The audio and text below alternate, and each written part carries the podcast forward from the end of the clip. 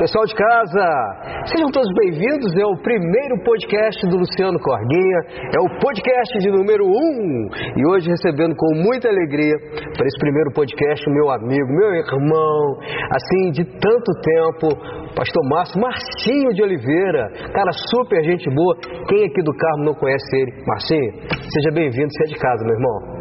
Luciano, permita-me chamar né, apenas às vezes só de Luciano, pastor Luciano, é uma referência na minha história cristã. É, quando na minha conversão estava presente, foi um dos meus discipuladores, né? Essa palavra que está tão em, em moda hoje aí, Luciano foi um dos meus discipuladores, pastor, amigo. Um prazer, uma honra estar aqui nesse primeiro podcast, Luciano. Poxa, que honra. Que legal. E, e, estamos dando aí o pontapé inicial para esses momentos incríveis de conversa, de resenha, de bate-papo. Na realidade, vai ser alguma coisa assim, bem descontraída, bem solta. Quando eu conversei com Wesley, chamei ele para o projeto, nós é, sentamos e conversamos e chegamos a um, uma conclusão que, que o podcast nosso vai ter, é, vai dar liberdade para o convidado expor as suas opiniões. E eu tenho certeza que vai dar muito certo, Sam. Vai dar muito certo. Com Seu carisma. a sua pessoa Obrigado. já deu certo. Então, e, e, esse camarada aqui é teólogo nato. Ah. Ele hoje ele está pastoreando uma igreja incrível aqui no Carmo. Daqui a pouco a gente vai falar sobre a, a Betânia. Mas para a gente começar aqui, é, é, realmente pelo começo, eu quero te apresentar, porque tem muita gente que talvez está nos acompanhando aqui não te conhece, né? E vai ficar te conhecendo hoje através desse podcast nosso. Pai de Miguel e Mariana, casado com a minha irmã, minha amiga Cláudia Goulart. Você é, esteve no casamento. Estive no casamento.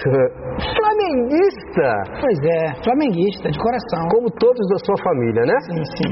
É, enfim, família abençoada, vem de um berço muito, é, muito e, tradicional e, aqui na cidade. Eu tenho a alegria, é, é, Luciano, de minha filha Mariana, meu filho Miguel 13, Mariana com, com 19, Mariana já aí tomando seus passos, né, já como responsável por Cine, pela sua história, fez uma grande escolha de ser missionária. Pois é. Está lá em Mato Grosso do Sul, hoje uma jocumeira, uma missionária da Jocum, e trouxe muita alegria muito orgulho para nós. Então, muita preocupação também, mas muito orgulho. Um beijo para Mariana, com certeza ela vai acompanhar o nosso podcast, para todos lá, e que essa, que essa resenha chegue até ela e abençoe ela Amém. também. Amém. Tá Amém. É, depois a gente vai falar um pouquinho sobre o chamado missionário, beleza? De repente sim, sim. hoje a gente gente marca, a gente pode marcar Sim, um. a gente tem um trabalho muito legal no Amazonas, pois trabalho é, missionário cara. no Amazonas. A gente pois faz é. viagens missionárias todos os anos ao Amazonas.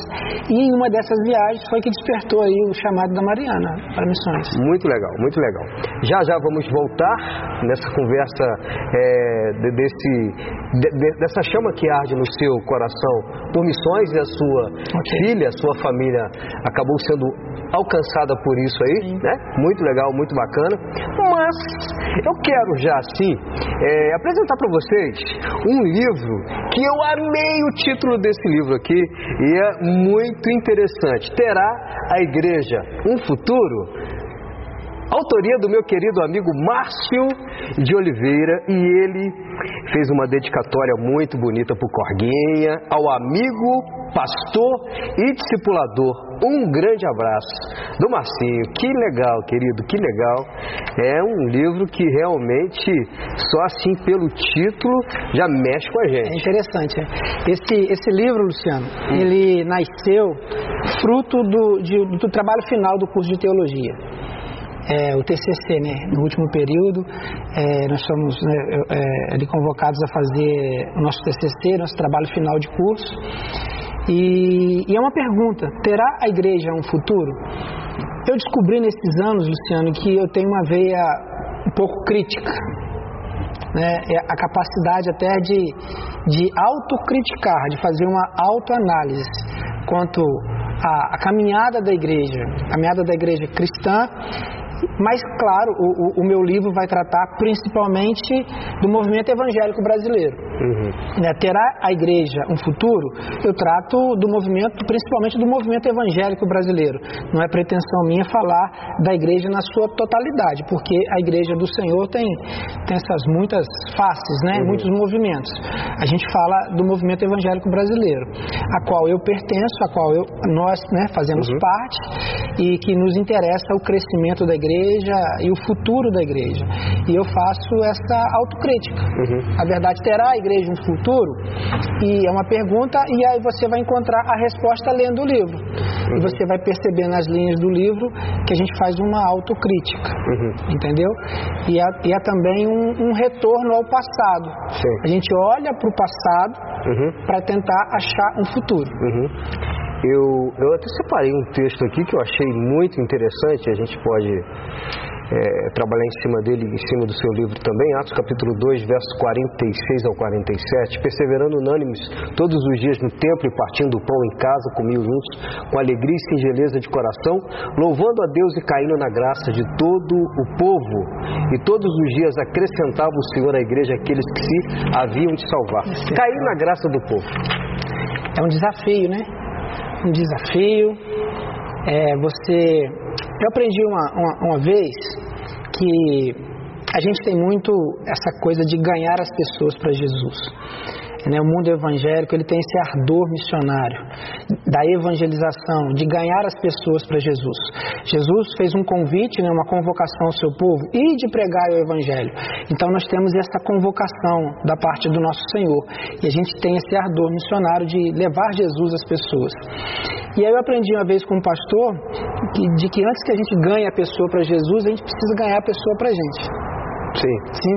Né? O cair na graça é você ser essa pessoa é, é, que, que tenha essa penetração na vida da pessoa, que você conquiste a pessoa, que ela tenha confiança em você, tenha confiança na igreja, no, confiança naquilo que você prega. É, passa por dar testemunho, passa por viver aquilo que a gente prega. O cair na graça é você ganhar essa pessoa primeiro para você e depois ganhar para Cristo. É um desafio enorme, né? Nós conseguirmos é, alcançar o coração dessas pessoas. Isso aí, a palavra. E a igreja, a igreja evangélica brasileira, é, é, segundo aquilo que você, você mesmo falou comigo agora há pouco, são palavras do Marcinho, não são palavras do Luciano, que você tem isso, de ser um pouco crítico, né? De olhar para dentro da igreja, é, é, porque nós pertencemos à igreja. Sim. Nós somos o corpo de Cristo. Sim. É verdade? Então nós podemos. Sim. Nós podemos. E, enfim, e como você vê esse momento atual da igreja evangélica brasileira em que e será que nós estamos conseguindo é, é, alcançar realmente o coração das pessoas como nós alcançávamos no passado? Estamos caindo na graça do povo ou não? Será que o nosso discurso não está, talvez, sofrendo alguma interferência por um motivo, quem sabe, político, é, uma instrumentação política de de um grupo que quer falar em nome de todos os evangélicos, na realidade, na igreja evangélica não existe isso, concorda comigo? Sim. Não existe uma figura que fala por todos nós. Sim. Só Cristo. É porque são muitos movimentos, né? Uhum. Muitos movimentos, muitas representações, é, divergências na, nas doutrinas. Existe um que nos une, que é Jesus, Sim. mas existem diferenças na, nas, nas, próprias doutrinas, do modo como enxergar né, a, a, a religião, a própria fé. Então, nós não temos um representante que possa é, dizer que representa a todos. Acho Sim. que isso que, é a sua colocação. Realmente, mas você me perguntou acerca da, da realidade né, da, nossa, da nossa religião do nosso movimento evangélico brasileiro, que eu vejo aqui no livro com, com crítica. Eu faço essa justamente essa autoanálise no momento atual, atual, que nós estamos vivendo. Sim. Eu enxergo com preocupação. Porque quando, quando eu, eu volto né, no, no, livro, quando eu volto ao passado e tento e, e comparar e resgatar aos valores, até mesmo que você acabou de ler de Atos, a gente percebe uma distância, né, uma distância real da igreja primitiva com a igreja evangélica brasileira. Sim. Há um abismo entre claro nós. que existem princípios e valores na nossa fé que sim. são inegociáveis. Sim. Nós não estamos tratando disso. Sim, sim. Nós não estamos tratando de questões doutrinárias, de princípios e valores que nós não negociamos, não está em cima da mesa é, esse assunto. Mas sim, esse olhar para dentro de nós mesmos, e às vezes eu faço isso comigo mesmo. E é muito interessante. E é bom. É muito bom. Eu acho que nos falta muito isso. Sim, porque a igreja evangélica ela tem esse caráter é, protestante, né? Somos protestantes. Já, já, já... já faz parte do nosso DNA, ah, né? Protestar, criticar, né? Comemoramos agora... É, é a nossa 500, reforma. É, 504 anos da reforma de uhum. Lutero, um ato protestante de crítica, uma autocrítica, né? O movimento da reforma foi um movimento de crítica, então isso faz parte do nosso DNA, essa crítica. Mas é muito fácil apontar os erros, né? É um, é um, é um desafio de uma coragem apontar os próprios erros. É, você você disse aí com muita propriedade, mas nós temos sim, acho que nosso defeito, talvez, Luciano, é, seja comportamental. Nós somos muito fortes nas palavras, nos discursos, sim, né? Somos muito bons. Pregamos na muito retórica, bem. É, somos maravilhosos. É, mas na prática, às vezes, nos falta. Uhum. Nos falta é, essa, essa proximidade com, com que Atos nos, nos mostrou que, que a igreja primitiva nos deu como exemplo de igreja. O movimento evangélico brasileiro está a anos-luz de distância daquilo que foi um dia é, a igreja do Senhor. A gente precisa também entender que igreja do Senhor Jesus e aí a herança também de Lutero, a igreja do Senhor, uma coisa é a instituição, a igreja. Uma coisa é a instituição, outra coisa é o corpo de Cristo. Né? Nós acharmos que a nossa instituição, que a Igreja Betânia ou qualquer outra denominação, é, ela é é, e somente ela, a igreja do Senhor, a gente está é, diminuindo muito aquilo que é o corpo de Cristo. Né? Lutero foi, foi enfático ao dizer acerca de que existem, é, é que a igreja, que existem ovelhas do rebanho que até mesmo não pertenciam à igreja, que Jesus, que Deus tinha ovelhas, a qual a igreja não, não, não tinha. Um, um, um discurso é, muito à frente do seu tempo é, e que até hoje nos desafia dessa questão da salvação para além das portas da nossa igreja, a salvação para além das nossas convicções doutrinárias. Então, uma coisa é a instituição, outra coisa é o corpo de Jesus, uhum. é a igreja do Senhor. Quando Jesus olha para o Carmo, ele não enxerga a igreja A ou a igreja B, ele vê a sua igreja. Então, assim, é ter essa coragem, essa capacidade de entender o movimento religioso cristão, o Evangelho de Jesus, como um movimento para além das quatro paredes, para, para além das suas convicções doutrinárias, e enxergar a igreja como sendo maior até mesmo do que aquilo que você entende. Gostei muito disso. A igreja é maior do que tudo isso que a gente é. até mesmo está colocando aqui Sim. sobre a mesa. Quem pensou a igreja foi o próprio Cristo. Foi. A igreja é dele, né? É dele. Não é Ele do é o Senhor da igreja, é do pastor é... Martinho, enfim. Nós não somos empresários da fé. Amém. Não é verdade? Nós não somos. Nós não somos comerciantes da fé. Nós estamos aqui representando a igreja e é um desafio imenso. A cada dia, eu me lembro que quando eu fui é, consagrado ao, ao, ao, ministério pastoral, eu fiquei uma semana sem dormir. Quando eu, logo depois que eu recebi a, o reconhecimento, né, a, a é, consagratória, a unção, com óleo ali, porque eu, eu, entendi o peso do meu chamado e o compromisso, compromisso né? né, o comprometimento que eu deveria ter com isso. Enfim, a responsabilidade. Não, não é algo que está, é, é que, que para mim foi oferecido numa, numa feira livre, numa quitanda, num lugar que eu fui lá, não quero uma credencial, quero ser pastor. Você é pastor há quanto tempo?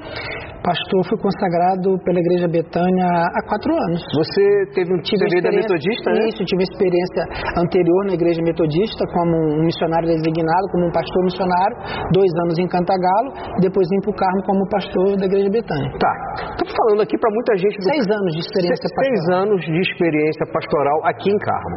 Em Cantagalo e quatro anos em Carmo. Quatro anos em Carmo, completando agora quatro anos Sim. em Carmo. Daqui a pouco a gente vai falar sobre a Betânia. O carro, para você, é um desafio pastoral? Sim, até porque pelo modo como eu enxergo o Evangelho, né? É, eu, eu, falo isso no livro também. É, a minha fé, às vezes ela é um, eu vejo como um, um ponto, eu digo sempre isso, um ponto fora da curva uhum. daquilo que é pregado na, na, sua grande maioria, né, do discurso que é, que é feito hoje no Brasil aquilo que eu acredito é um pouco é um ponto fora da curva, é um pouco diferente.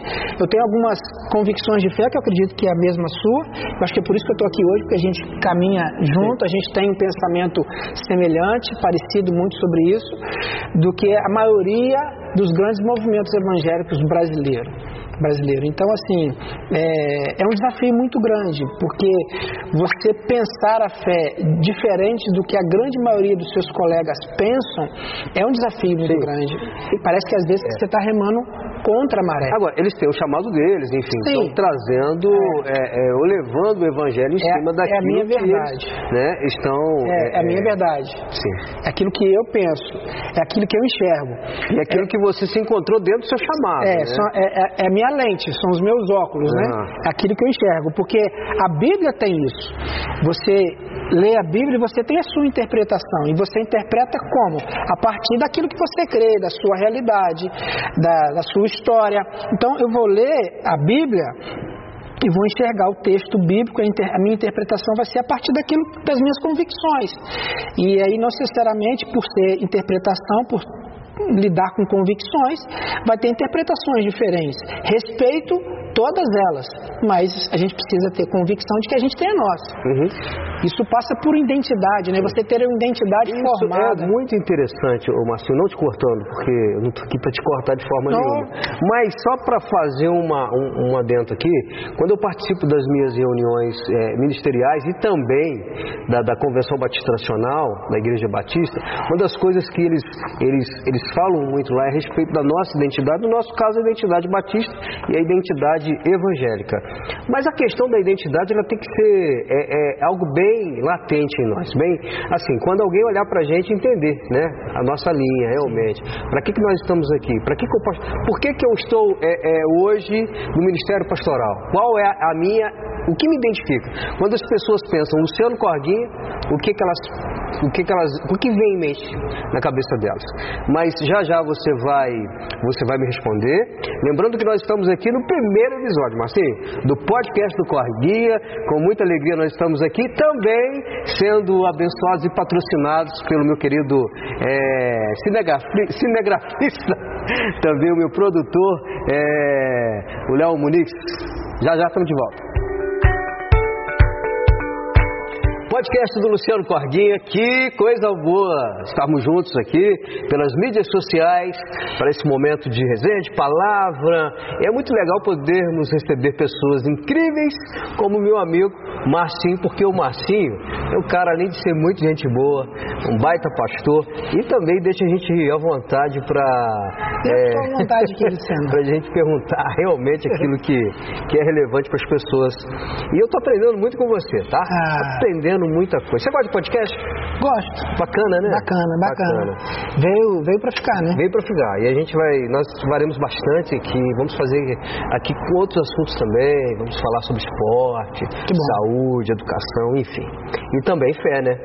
Com certeza. Amém. Bom, antes de, do Blake, eu havia falado para você a respeito da, da identidade. Identidade. O que, você tem a, a, falar sobre isso? Você falou, né, é, quando as pessoas olham para o Luciano... Isso, olham para o Marcinho, para a igreja. convidadas, né? Isso. o que, que vem à mente, o que precisa vir à mente. É, eu acredito, Luciano, que religião, eu ouvi há pouco tempo e é uma coisa que eu já acreditava. Vários outros pastores dizem isso. Que a religião, que a fé, não é você trazer Deus para o nosso plano e querer e desejar que Deus venha resolver os nossos problemas. É um Deus que está a nosso serviço para resolver os nossos dilemas, de um Deus que vem para solucionar as nossas dificuldades. Não é que Deus precisa descer e deixar de ser Senhor para ser nosso servo, para nos dar presente. Religião não é isso.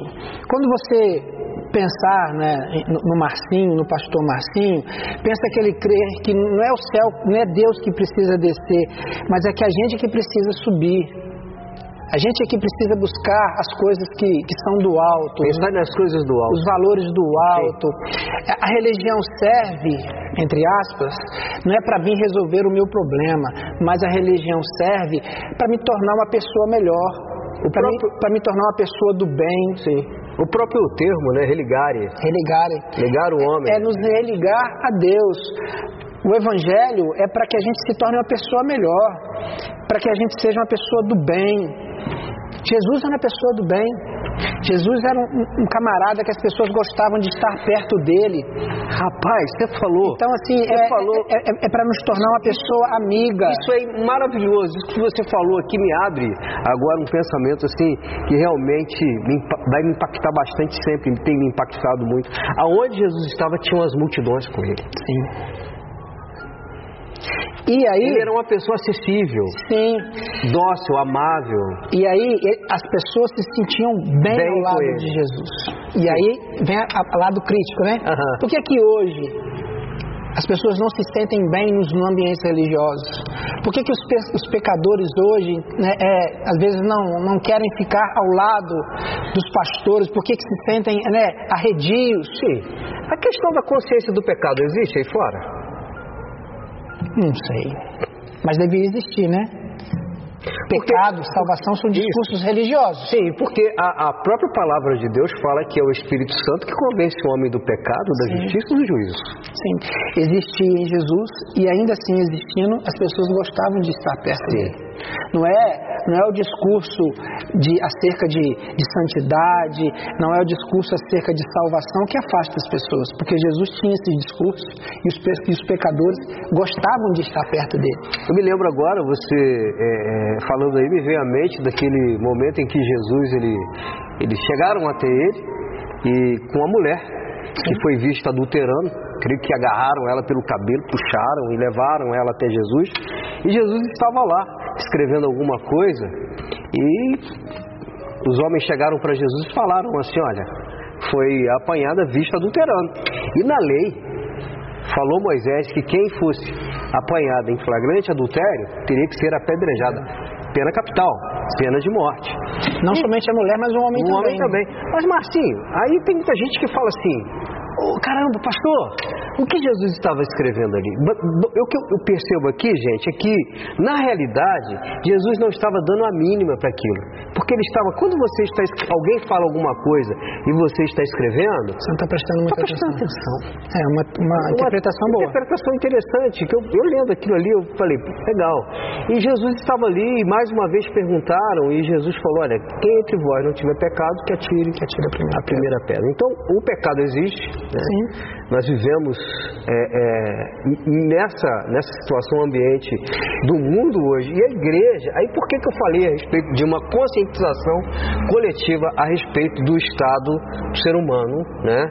Que, que ele precisa ser alertado a respeito disso. E a igreja, ela fala isso. Sim. Né? Ela anuncia isso. Sim. É, quando eu digo que nós aqui devemos subir e transcender, tem a ver com isso. Tem a ver com santidade, uhum. tem a ver com a vida de valor, de ética, de moral, né, de uma vida de, de, santidade. Mas não apenas o discurso. Sim, na prática. Tá. Na prática, com certeza. Então, sobre a identidade ainda, é, é um discurso assim de da gente subir, da gente se tornar uma pessoa melhor. E se tornar uma pessoa melhor tem a ver com santidade, tem a ver também com não pecar. É, é, ainda que seja um discurso religioso, sim. mas sim, é, ter religião. Santidade nada mais é do que separação. É, o termo Seria... significa separação. Mas é mais amplo e mais profundo. É, acho que muito mais profunda, né? Tá. Não uma separação no sentido de que é, você deve se, se, se, separar das pessoas. Porque Jesus era santo, mas misturado com todo mundo. Sant... Você sabia, Luciano? Lógico, você que você sabe quem sou eu para. Não, pra, pra eu estou aprendendo aqui, ah, gente. Eu estou é... aprendendo. Esse menino aqui é, é professor. Nada, deixa eu te tá? falar uma coisa. Oi. É, no judaísmo, Fala. a lógica do judaísmo, ah. É, você sabe que as leis judaicas, né, são leis assim é, que buscam muito essa santidade, né, Sim. para da pureza e da contaminação.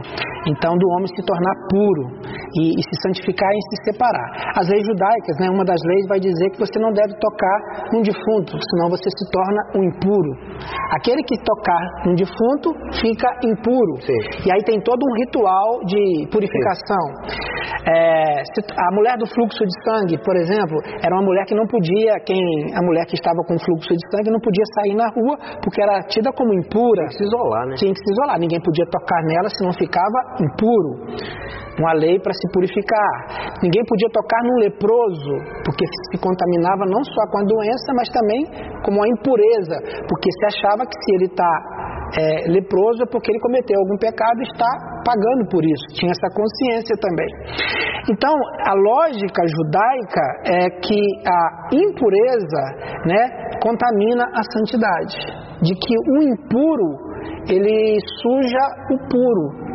Em Jesus essa lógica muda. Uhum. A santidade de Jesus não é uma santidade que se isola, mas é uma santidade que se mistura, que toca e que torna as pessoas santas. Por isso que Jesus purifica, né? Por isso que Jesus tocou no defunto. E ao invés dele ficar contaminado, o defunto ressuscitou. Por isso que Jesus toca no leproso e ele não fica leproso. A mulher do fluxo. Mas o leproso é curado. Né? Ele toca, né? Ou a mulher de, de, toca, de toca nele e ele não fica impuro, mas ela é curada. é curada. Então a santidade da igreja hoje ela, a gente precisa crer nessa santidade, a gente precisa acreditar no poder transformador do Espírito Santo, que ao nos relacionarmos com os pecadores que nós achamos, né, entendemos que são, não são eles que irão nos contaminar, mas nós é que iremos santificá-los. Uhum. E a nossa convivência com eles que irá transformá-los.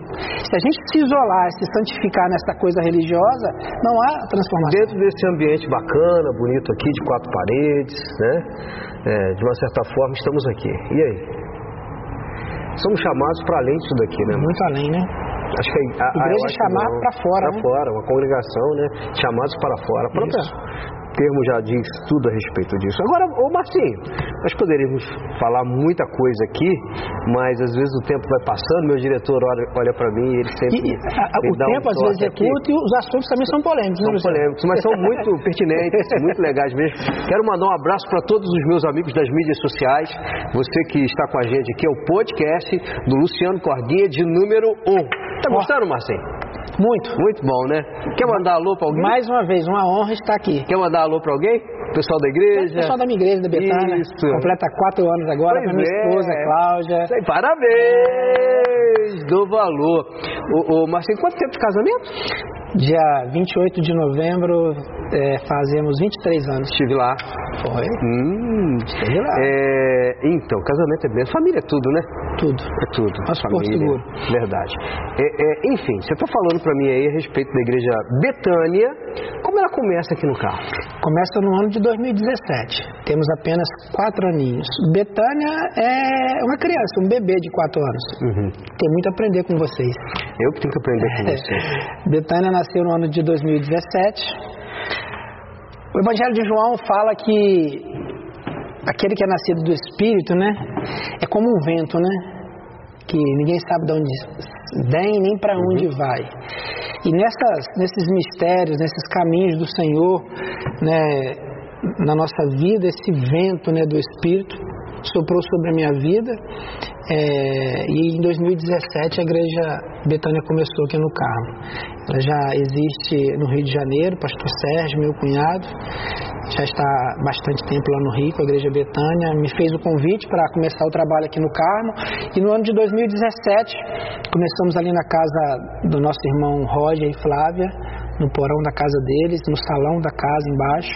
Começamos a nos reunir e logo o Senhor foi, foi enviando pessoas, nós fomos é, nos unindo nesse projeto e aí já alugamos um espaço. Logo depois também já estamos agora num novo espaço, num, num galpão, você já esteve lá, reformado, ali na, bonito, na rua Ubelar, 469. É, temos quatro anos e dois anos de pandemia, né, né pastor Luciano? Rapaz, que desafio, Que hein? desafio, né? Que desafio, gente. Principalmente para pastores e igrejas novas, como a Igreja Betânia, nós sofremos muito. Foi um baque muito grande é, para nós, perdemos ovelhas, a pandemia, queridas, um baque muito grande para nós, pessoas que nós amávamos e que a Covid levou. E não somente isso, o isolamento né, social trouxe muito, muito prejuízo para nós, prejuízo emocional, espiritual, desânimo, e que mesmo agora, a gente já né, praticamente aí pós-pandemia, ainda não acabou, a gente está nesse período pós-pandemia, a gente ainda colhe muita coisa ainda da pandemia. Sim. Que para nós que, que, que, estamos começando o trabalho foi um baque muito forte. Sim. Mas quatro anos. Quatro anos. Mas estamos vencendo. Sim. Com dificuldade, mas com fé, com perseverança, acreditando né, no Senhor, no Senhor Jesus. Jesus é o nosso Senhor. A gente acredita no poder transformador do Evangelho, a graça no poder da graça de Jesus na vida das pessoas, que tem essa capacidade de não apenas é, essa transformação não é uma transformação religiosa apenas da fé, mas uma transformação concreta na vida das eu, pessoas. Eu, eu percebo, o Evangelho transforma as pessoas. Eu percebo muito aqui é, é, é, o seu cuidado em tentar mostrar para as pessoas que não é apenas a religião. Sim. É muito interessante isso. Você tenta, é, é, é, é no seu discurso, mostrar para as pessoas que o Evangelho é muito mais que uma religião. É muito mais do que isso. É a Betânia é muito mais do que uma é, religião? Eu não, olha só, não, Nesse, quero, não, quero ser pretencioso, pelo amor uhum. de Deus, né? Longe toda, todo o espírito de, de, de soberba, de pretensão. Mas não, não a igreja betânia, o evangelho é a superação da religião. religião. O evangelho não é religião. Não é religião nesse sentido? É, o evangelho supera. Supera, é, muito. Porque o evangelho vai tratar da vida inteira da pessoa, né? Não vai falar apenas da questão ritual, ritual de dentro de um templo, mas vai falar da vida. A igreja, na religião, é um templo. A igreja no Evangelho é a vida da pessoa. A nossa igreja é a nossa vida. É uma vida de transformação. É, é, é como eu me comporto é, quando vou ao banco, quando eu vou trabalhar, quando eu vou estudar, dentro da minha casa. Agora, você tocou no. A gente vai conversando aqui, os assuntos vão, vão aparecendo. Surgindo, né? Os assuntos vão aparecendo e, e, o tempo daqui a pouco. É porque é bom conversar com você. Rapaz, mas assim, nós moramos numa cidade. Wesley, carro tem quantos mil habitantes? 19? 19 mil. Cerca de 19, né? É, 19 mil habitantes. É um desafio da testemunha em carro? Principalmente para nós dois, né? Somos filhos da terra. Pois né? é, rapaz. Porque aí é o Luciano, filho do Oséias. É, da padaria. É, é o Marcinho, é. filho da Guguta. É a própria palavra Guguta. Um abraço para a dona Guguta, para os seus irmãos também. A palavra fala que o profeta não tem valor. Eu ia falar isso, iria falar isso agora há pouco. Para nós, eu acho que é mais desafiador. Pois é. Para mim, para o Luciano, é muito desafiador. Já falei também. com Deus várias vezes. Falei, Senhor, é aqui no carro que o Senhor me quer. É, graças a Deus hoje eu tenho um trabalho também em mídia, né, que é na Rádio Juventude. Quero mandar um abraço para os meus diretores, para os meus amigos da Rádio Juventude FM, o meu querido gerente Alan Caetano, também lá o irmão Valber Pereira, o pastor Valber, que é o presidente, o Milton, que é o meu produtor e apresentador, Milton Carvalho, para todos os amigos da Rádio Juventude. Vou receber alguns colegas aqui também, inclusive o Raoni. Não. Mas enfim, é, é, é, é complicado isso. E, e, porque a própria palavra fala que sim, né? Essa questão de nós morarmos numa cidade pequena, né? A gente tem que ser filho da terra. Filho da terra. É, é, mas a gente, eu, eu entendo também que aonde nós estamos ali é a expressão do nosso chamado. Deus nos plantou aqui. Aqui. Né? Então nós estamos aqui. Ele tem mas ele te plantou aqui, mas eu, eu vejo você também voando para outros lugares aí no Brasil. Verdade. Não é verdade? Amazonas. Isso, né? No Amazonas. Conta um pouquinho pra gente. Então, eu tô até com a camisa hoje aqui. Ah, fala pra gente dessa camisa aí. Olha alusão aí o trabalho indígena que a gente faz lá no Amazonas. Tem alguma tribo específica assim que você trabalhou que vem é, Etnia Sateré Maué. Etnia Sateré Maué. Maué. Gostei. É. Tem uma é frase... tupi Guarani isso? Não, é, é uma é raiz, né? Raiz, na verdade, mas é, é uma etnia bem específica, Sateré Maué, da região de Maués do Amazonas. É, tudo começou também, tem a ver no ano de 2017. O ano de 2017 foi um ano que mudou a minha história, mudou a minha vida. 2017 foi um marco, porque foi o ano que eu fiz a primeira viagem missionária, foi o ano que nasceu a Igreja Betânia. Então 2017 foi um divisor de águas na minha vida. Foi um ano também que eu perdi meu pai. Sim. Então foi um ano assim, muito desafiador para mim, de início de, de, de, de tempos desafiadores. Mas esse trabalho missionário nasceu no final do curso teológico, onde nós reunimos alguns alguns amigos para fazer essa viagem missionária ao Amazonas. E quando eu cheguei lá, eu fui impactado e recebi no coração o desafio de Deus para estar tá voltando lá todos os anos. Um break rapidinho, já já voltaremos.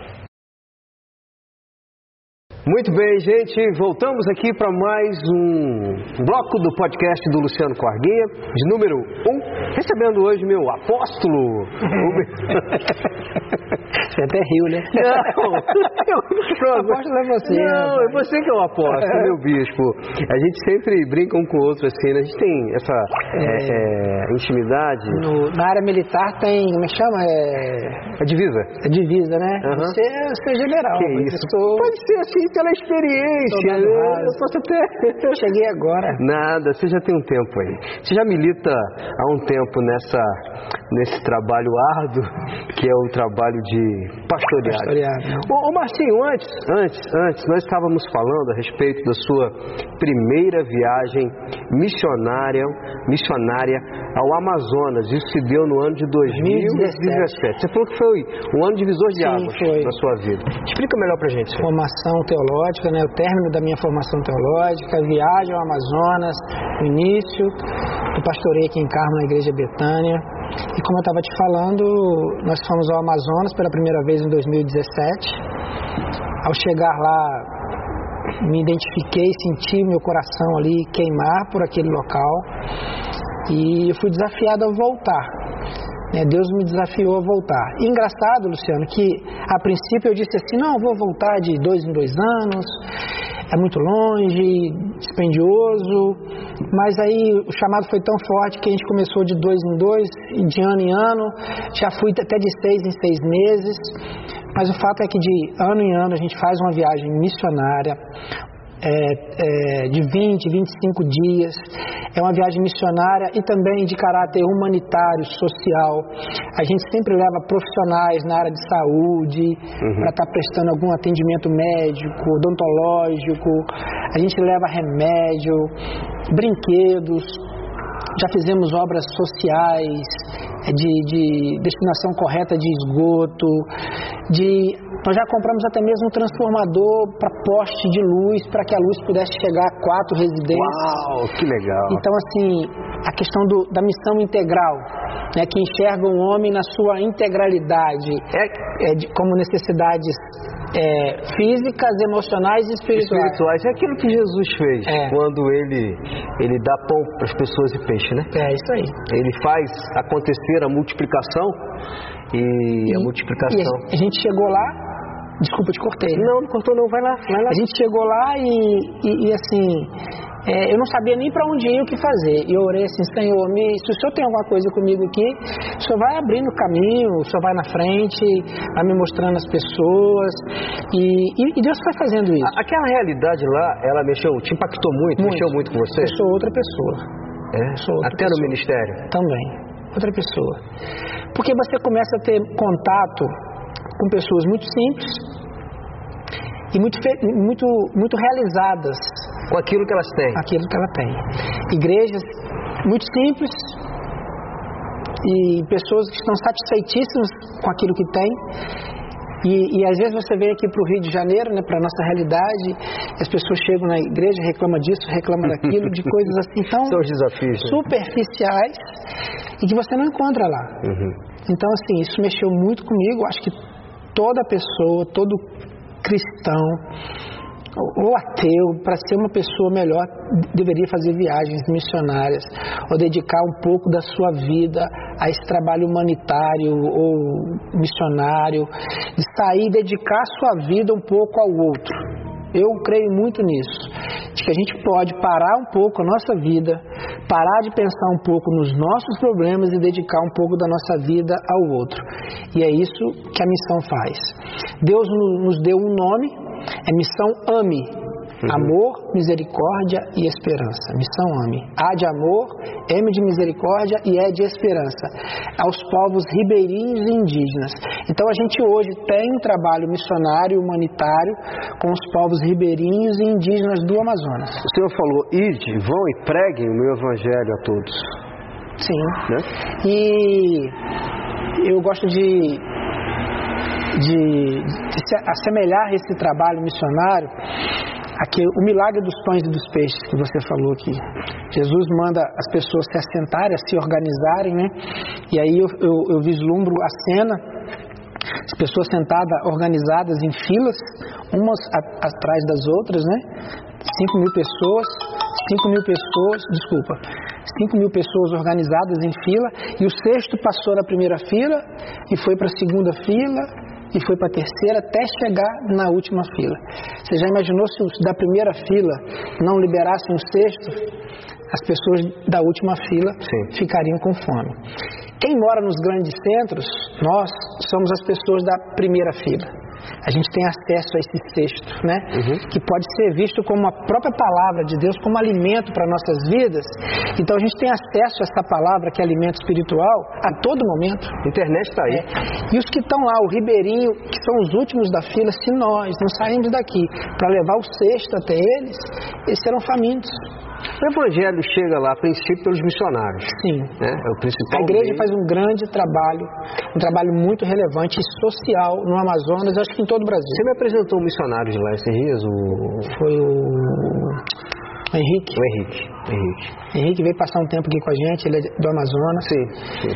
É um povo muito assim receptivo, hospitaleiro, Coração isso, aberto. sofrido, mas feliz. É um povo assim que tem uma lição de vida para passar para a gente que vai lá. É, você já está convidado, você sabe disso. Você já me falou, é, chamou para ir várias em, vezes. Em junho do ano que vem, em 2022, a gente já está organizando para voltar, passarmos a 20, 25 dias. Vamos para a região do Sobrado, em Novo Airão. Ô, ô Marcinho, é, é, de boa, assim. Você falou, vamos lá, enfim, já fui lá. E a grana para isso? De onde vem? Vem do Senhor, o dono do ouro e da prata. Totalmente. Ô, ô, ô, Luciano, é, é, é, o Senhor que, que, que pastor, manda, né? É uma verdade que a gente ah. às vezes precisa encarar. É, não, é, às vezes a gente tem desculpa para as coisas. Porque quando a gente coloca como prioridade, a gente vai. A gente, a gente dá um jeito quando a gente quer. Né? É, não, não, existe não, não existe falta de interesse, existe falta de prioridade. Eu coloquei uma prioridade na minha vida, eu já fiz sete ou oito viagens ao Amazonas que eu coloquei como prioridade. Por exemplo, eu vou em junho do ano que vem. Eu já estou começando a me organizar de agora. O planejamento financeiro já está sendo a feito. A igreja é uma igreja missionária. É, é, sim, nesse sentido. É, é, até pessoas... profeticamente, isso. Ainda, ela ainda não é completa uhum. ainda. Ainda falta. Ainda eu pregando, falando sobre isso, eu vejo ainda. Você tem oferta missionária lá? Você mantém missionário? É, a oferta que a gente mantém é simbólica. Né? Até na pandemia foi cortada não precisa nem eu esconder aqui, é uma verdade, por problemas financeiros foi cortada porque a gente não tinha condições. Estamos voltando a ofertar agora e de uma maneira simbólica, até porque a igreja é uma igreja pequena. É, mas assim, Nós não temos é Deus que mantém, mas Ele toca no coração das pessoas. Sim. Eu, te, eu não tenho problema nenhum, pastor, em falar a respeito de, de dinheiro na igreja, porque eu falo com os meus amigos, é, irmãos de ministério, né? Nessa igreja que, que, que eu pastorei, que é a de Carmo, que Deus ele, ele usa usa pessoas. Não vem um anjo do céu com a mala de dinheiro e fala, Luciano, tá aqui para você pagar o aluguel. Né? Assim, Deus, ele usa pessoas. Sim. E pessoas com o coração aberto para a obra missionária. E eu creio que missões existem. Eu, eu ouvia isso. Três formas, né? né? Você vai, você contribui e você ora. Sim. Basicamente isso aí. É oração, indo, contribuindo orando. e orando. São as três importantes, eu acho que as três caminham juntas. É. E, e quem ora não impede daquele que ora ofertar. Uhum. Né? Ah, eu estou orando. Está orando, mas também pode ofertar. Tá. E aquele que oferta também não é impedido de ir.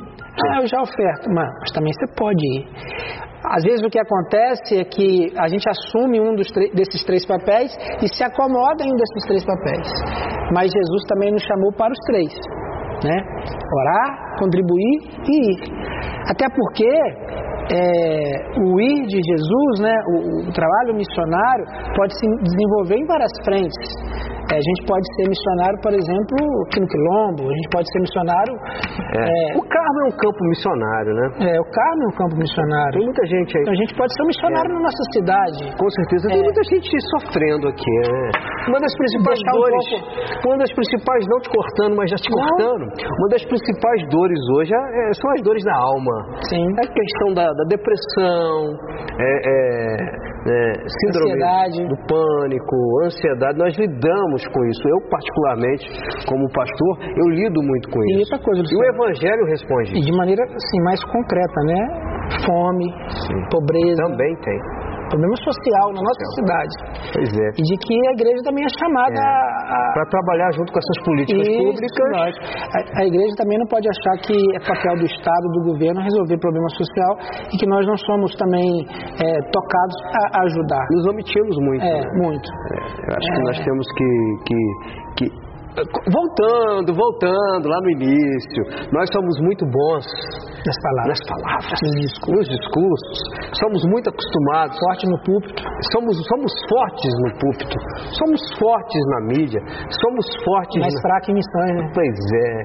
Então eu acho que o grande desafio do Luciano Corguinha, do, do, do Márcio, de todos. Vamos falar da gente, deixa, vamos deixar os outros. É, vamos falar vamos, nós dois. Nós dois, se alguém quiser criticar, critica nós dois. Nós dois, tá? É. Você pode colocar.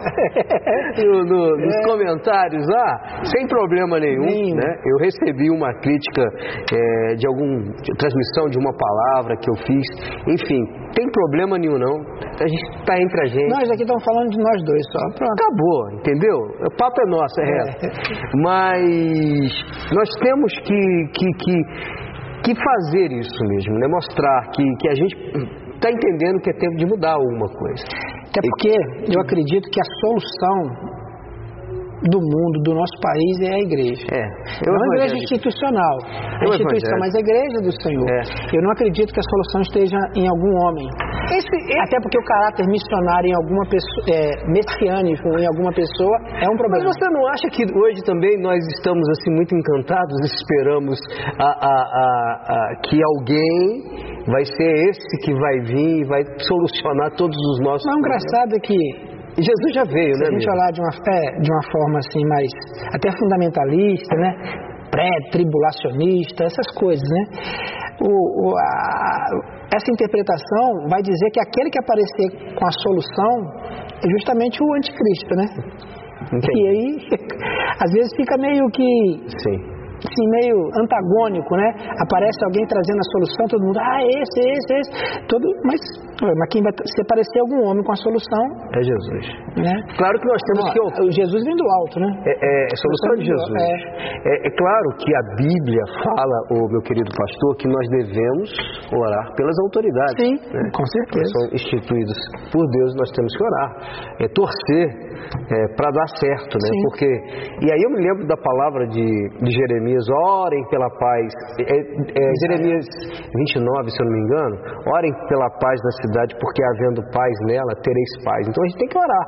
Lógico. Orar aqui pelo prefeito do Carmo, pelo governador do estado do Rio, presidente. pelo presidente é, Bolsonaro. Eu torço por ele e creio que. Né, o Brasil crescendo.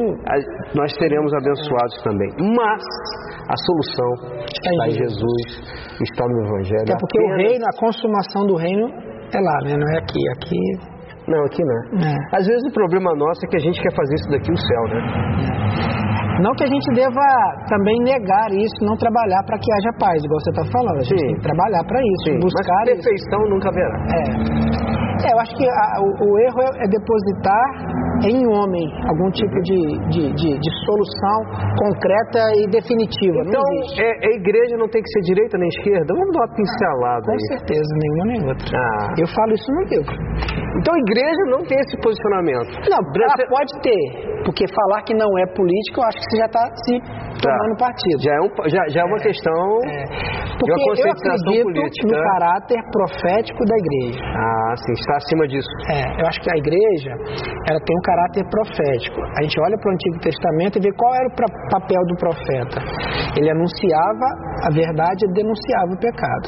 Você vê que no período dos reis em Israel, né, tem período começa o período dos reis com, com Saul, né, Saul, Davi, Salomão. Aí Deus começa a levantar os seus profetas. Para quê? Para denunciar o pecado do rei, o erro do rei. Lá em Isaías, capítulo 1 de Isaías, nossa, você já leu, você sabe. É, o profeta está falando e vai falar do sacerdote da igreja e do rei.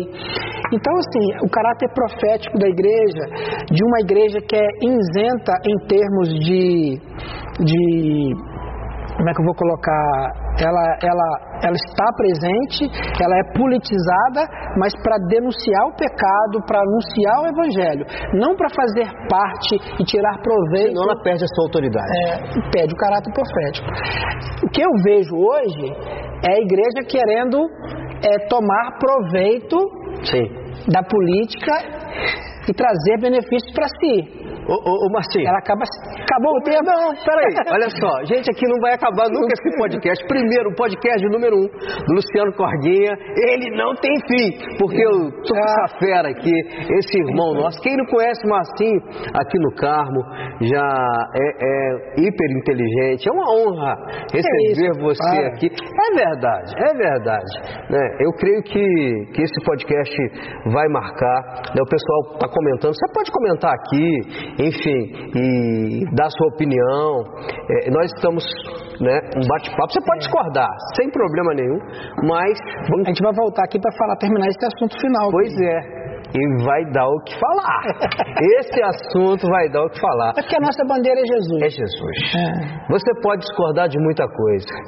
Você pode é, até mesmo é, falar assim, olha, Assim, você exagerou naquele ponto de vista, Luciano, mas de uma coisa você tem que concordar conosco. Né? Nós estamos aqui defendendo Jesus, Jesus e o Evangelho. Já já volto para a gente encerrar. Pois é, gente, nós estamos aqui, podcast do Luciano Pardinha, podcast número 1, um, uma conversa muito agradável, muito sincera, é, muito franca, o nosso querido amigo pastor Márcio de Oliveira, amigo do Corguinho, por isso que ele está aqui. Só estamos amigos. Ser campeão. Estamos aqui com a produção e os trabalhos técnicos também estão sendo feitos por esse cara super gente boa, Wesley Muniz. E você pode contratá-lo pelo telefone 22988158897. Está passando aí nos créditos. Vou repetir: 22988158897. Ele trabalha com mídias sociais, está fazendo um trabalho aqui no carro sensacional. É, você que é empresário, comerciante, procure esse fera aí que ele vai te ajudar, vai te dar um suporte super bacana. Mas Marcinho, Caminhando para o final, quero te agradecer muito, cara. Muito, muito, muito. É, pede desculpa a Cláudia por ter te falado. Prazer estar aqui. Prazer e falando sobre tudo, mas ficou muito assunto ainda para a gente conversar. Se você gostou, né, compartilha, pede que a gente volta no Pois é. A gente pode orar para agradecer a Deus? Queria só terminar convidando uh, todos os ouvintes aí, né? esse podcast, que dia 5, 6 e 7 agora, sábado e domingo, quatro anos da Igreja Betânia, a gente vai estar cultuando a Deus em ação de graça pelos quatro anos da igreja. Quero convidar todos vocês que estão nos vendo e ouvindo para que possam estar com a gente lá. Sábado e domingo, dia 6, dia 7, às 19h30, a Igreja Betânia, na rua Ubelar, em Carlos, 469. Eu acho que esse episódio vai ao ar agora no final de semana, não é isso? A gente está falando que sim, então está todo mundo convidado para estar contigo lá. E, pois é, vamos orar. Eu quero também, rapidinho, rapidinho, é, como para você que curte rádio, tem um trabalho na Juventude FM, programa Pense Nisso, de meia-noite a uma hora. Vou te chamar também para você dar uma palavra, mas é gravado. Né? Você vai meia-noite comigo para lá? Ô, oh, Glória! De meia-noite a uma hora da manhã, todos os dias em breve, começa com uma hora agora estamos lá com meia hora, mas vai ser prolongado. Às sete da manhã também tem um devocional, cinco minutos, palavra de Deus para a sua vida. E terça-feira à noite é um sábado, tem um programa top chamado Tempo de Adorar. Já ouviu? Várias, já, já, já ouviu. Mas já ouviu, né, Wesley? Então, www.juventudefm.com.br no Dário e no seu carro também. Agradeço a Deus. Amém. Vamos, vamos agradecer. Senhor, te damos graças, ó Deus, por esta oportunidade de estarmos aqui reunidos em teu nome. Juntos, eu, Pastor Luciano, nosso irmão Wesley aqui na produção. Obrigado, Senhor, por esta oportunidade de conversarmos coisas acerca do teu reino. Obrigado pela vida do pastor Luciano, pela vida do Wesley. Obrigado por esse podcast que seja um canal, Deus abençoado por ti, um canal de transmissão de notícias, de informações, mas também acima de tudo a proclamação também do teu evangelho. Abençoa o teu servo que está à frente desse trabalho, que ele tenha muita bênção, muita alegria, que ele colha, Deus, do fruto desse trabalho.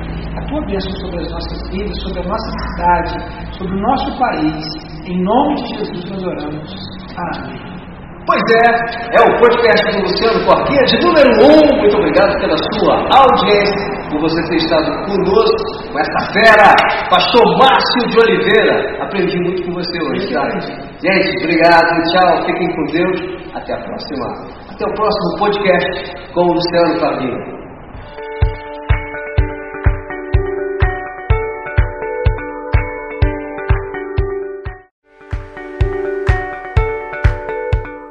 Pessoal de casa, sejam todos bem-vindos. É o primeiro podcast do Luciano Corguinha, é o podcast de número 1. Um. E hoje recebendo com muita alegria para esse primeiro podcast o meu amigo, meu irmão, assim, de tanto tempo, Pastor Márcio, Marcinho de Oliveira. Cara, super gente boa. Quem aqui do Carmo não conhece ele? Marcinho, seja bem-vindo, você é de casa, meu irmão. Luciano, permita-me chamar né, apenas às vezes só de Luciano, pastor Luciano, é uma referência na minha história cristã. É, quando na minha conversão você estava presente, foi um dos meus discipuladores, né? Essa palavra que está tão em, em moda hoje aí. Luciano foi um dos meus discipuladores, pastor, amigo. Um prazer, uma honra estar aqui nesse primeiro podcast, Luciano. Poxa, que honra. Que legal. E, e, estamos dando aí o pontapé inicial para esses momentos incríveis de conversa, de resenha, de bate-papo. Na realidade, vai ser alguma coisa assim, bem descontraída, bem solta. Quando eu conversei com Wesley, chamei ele para o projeto, nós é, sentamos e conversamos e chegamos a um, uma conclusão que, que o podcast nosso vai ter, é, vai dar liberdade para o convidado expor as suas opiniões. E eu tenho certeza que vai dar muito certo, Luciano. Vai dar muito certo com você. Seu carisma. sua pessoa Obrigado. já deu certo. Então, e, e, esse camarada aqui é teólogo nato. Ah. Ele hoje está pastoreando uma igreja incrível aqui no Carmo. Daqui a pouco a gente vai falar sobre a, a Betânia. Mas para a gente começar aqui, é, é, realmente pelo começo, eu quero te apresentar, porque tem muita gente que talvez está nos acompanhando aqui não te conhece, né? E vai ficar te conhecendo hoje através desse podcast nosso. Pai de Miguel e Mariana casado com a minha irmã, minha amiga Cláudia Goulart. Você é, esteve no casamento. Estive no casamento.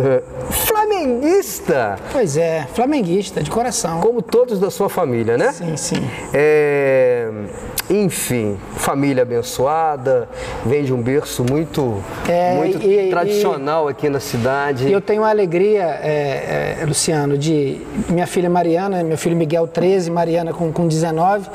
Mariana já aí tomando seus passos, né, já como responsável por si, né, pela sua história, fez uma grande escolha de ser missionária. Pois é. Está lá em Mato Grosso do Sul, hoje uma jocumeira, uma missionária da Jocum e trouxe muita alegria e muito orgulho para nós. Então, muita preocupação também, mas muito orgulho. Um beijo para Mariana, com certeza ela vai acompanhar o nosso podcast, para todos lá, e que essa, que essa resenha chegue até ela e abençoe ela Amém. também. Amém. Tá Amém. É, e depois a gente vai falar um pouquinho sobre o chamado missionário, beleza? De repente sim, sim. hoje a gente marca, a gente pode marcar sim, um. Sim, a gente tem um trabalho muito legal no Amazonas, pois trabalho é, missionário cara. no Amazonas. A gente pois faz é. viagens missionárias todos os anos ao Amazonas e em uma dessas viagens foi que despertou aí o chamado da Mariana para missões. Muito legal, muito legal.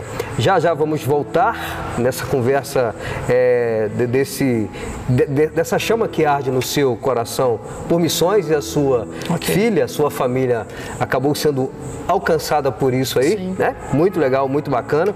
Mas eu quero já assim é, apresentar para vocês um livro que eu amei o título desse livro aqui e é muito interessante. Terá a igreja um futuro? Autoria do meu querido amigo Márcio de Oliveira e ele fez uma dedicatória muito bonita para o Corguinha, ao amigo, pastor e discipulador. Um grande abraço do Marcinho. Que legal, querido, que legal. É um livro que realmente, só assim pelo título, já mexe com a gente. É interessante. Esse, esse livro, Luciano, hum. ele nasceu fruto do, de, do trabalho final do curso de teologia é, o TCC, né? No último período, é, nós somos né, é, convocados a fazer o nosso TCC, nosso trabalho final de curso. E, e é uma pergunta: terá a igreja um futuro? Eu descobri nesses anos, Luciano, que eu tenho uma veia um pouco crítica, né? É a capacidade até de, de autocriticar, de fazer uma autoanálise quanto à, à caminhada da igreja, caminhada da igreja cristã mas, claro, o, o, meu livro vai tratar principalmente do movimento evangélico brasileiro. Uhum. Né, terá a igreja um futuro? Eu trato do movimento, principalmente do movimento evangélico brasileiro. Não é pretensão minha falar da igreja na sua totalidade, porque a igreja do Senhor tem, tem essas muitas faces, né? Uhum. muitos movimentos. A gente fala do movimento evangélico brasileiro, a qual eu pertenço, a qual eu, nós né, fazemos uhum. parte e que nos interessa o crescimento da igreja e o futuro da igreja. E eu faço essa autocrítica. Uhum. A verdade, terá a igreja um futuro? E é uma pergunta, e aí você vai encontrar a resposta lendo o livro. Uhum. E você vai perceber nas linhas do livro que a gente faz uma autocrítica, uhum. entendeu? E é, e é também um, um, retorno ao passado. Sim. A gente olha para o passado uhum. para tentar achar um futuro. Eu, eu até separei um texto aqui que eu achei muito interessante, a gente pode é, trabalhar em cima dele, em cima do seu livro também, Atos capítulo 2, versos 46 ao 47. Perseverando unânimes todos os dias no templo e partindo o pão em casa, comiam juntos com alegria e singeleza de coração, louvando a Deus e caindo na graça de todo o povo. E todos os dias acrescentava o Senhor à igreja aqueles que se haviam de salvar. Cair na graça do povo. É um desafio, né? Um desafio. É, você, eu aprendi uma, uma, uma vez que a gente tem muito essa coisa de ganhar as pessoas para Jesus. Né? O mundo evangélico ele tem esse ardor missionário da evangelização, de ganhar as pessoas para Jesus. Jesus fez um convite, né, uma convocação ao seu povo e de pregar o evangelho. Então nós temos essa convocação da parte do nosso Senhor e a gente tem esse ardor missionário de levar Jesus às pessoas.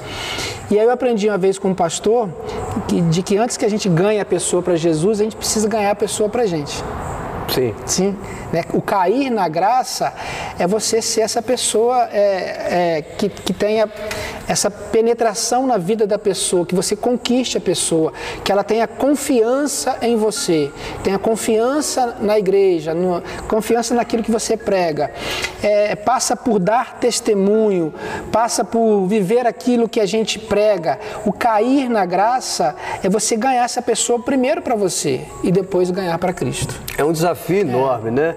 Nós conseguirmos é, alcançar o coração dessas pessoas. Isso aí, a palavra. E, e a é igreja, a igreja evangélica brasileira, é, é, segundo aquilo que você, você mesmo falou comigo agora há pouco, são palavras do Marcinho, não são palavras do Luciano, que você tem isso, de ser um pouco crítico, né? de olhar para dentro da igreja, é, é, porque nós pertencemos à igreja. Sim. Nós somos o corpo de Cristo. Sim. Não é verdade? Então nós podemos. Sim. Nós podemos. E, enfim, e como você vê esse momento atual da igreja evangélica brasileira em que E será que nós estamos conseguindo é, é, alcançar realmente o coração das pessoas como nós alcançávamos no passado? Estamos caindo na graça do povo ou não? Será que o nosso discurso não está, talvez, sofrendo alguma interferência por um motivo, quem sabe, político, é uma instrumentação política de de um grupo que quer falar em nome de todos os evangélicos, na realidade,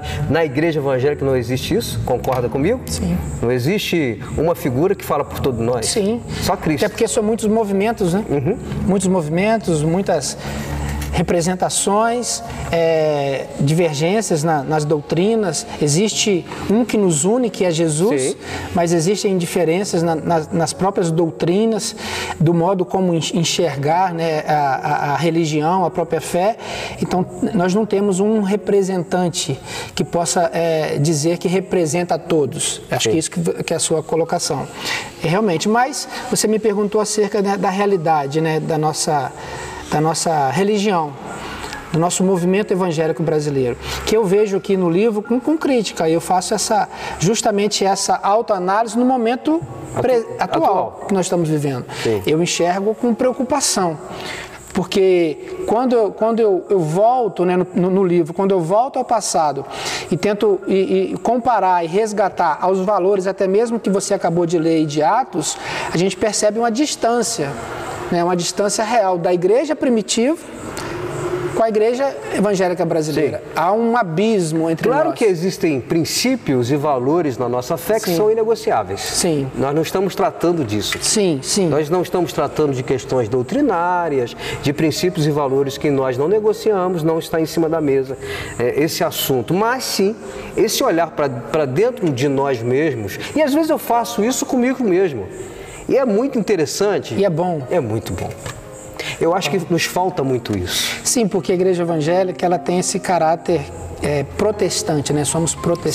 Sim, já, já, já... já faz parte do nosso DNA, ah, né? Protestar, criticar, né? Comemoramos agora... É, é a nossa 500, reforma. É, 504 anos da reforma de uhum. Lutero, um ato protestante de crítica, uma autocrítica, né? O movimento da reforma foi um movimento de crítica, então isso faz parte do nosso DNA, essa crítica.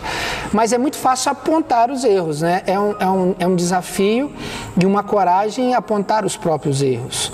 É, você você disse aí e com muita propriedade, mas nós temos sim, acho que o nosso defeito, talvez, Luciano, é, seja comportamental. Nós somos muito fortes nas palavras, nos discursos, sim, né? Somos muito bons. Pregamos Na muito retórica, bem. É, somos maravilhosos. É, mas na prática, às vezes, nos falta. Uhum. A, a, nos falta é, essa, essa proximidade com, com que Atos nos, nos mostrou que, que a igreja primitiva nos deu como exemplo de igreja.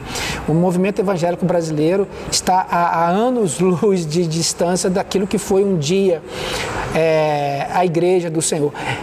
A gente precisa também entender que igreja do Senhor Jesus e aí a herança também de Lutero, a igreja do Senhor, uma coisa é a instituição, a igreja. Uma coisa é a instituição, uhum. outra coisa é o corpo de Cristo né, nós acharmos que a nossa instituição, que a Igreja Betânia ou qualquer outra denominação, é, ela é é, e somente ela, a igreja do Senhor, a gente está é, diminuindo muito aquilo que é o corpo de Cristo. Né?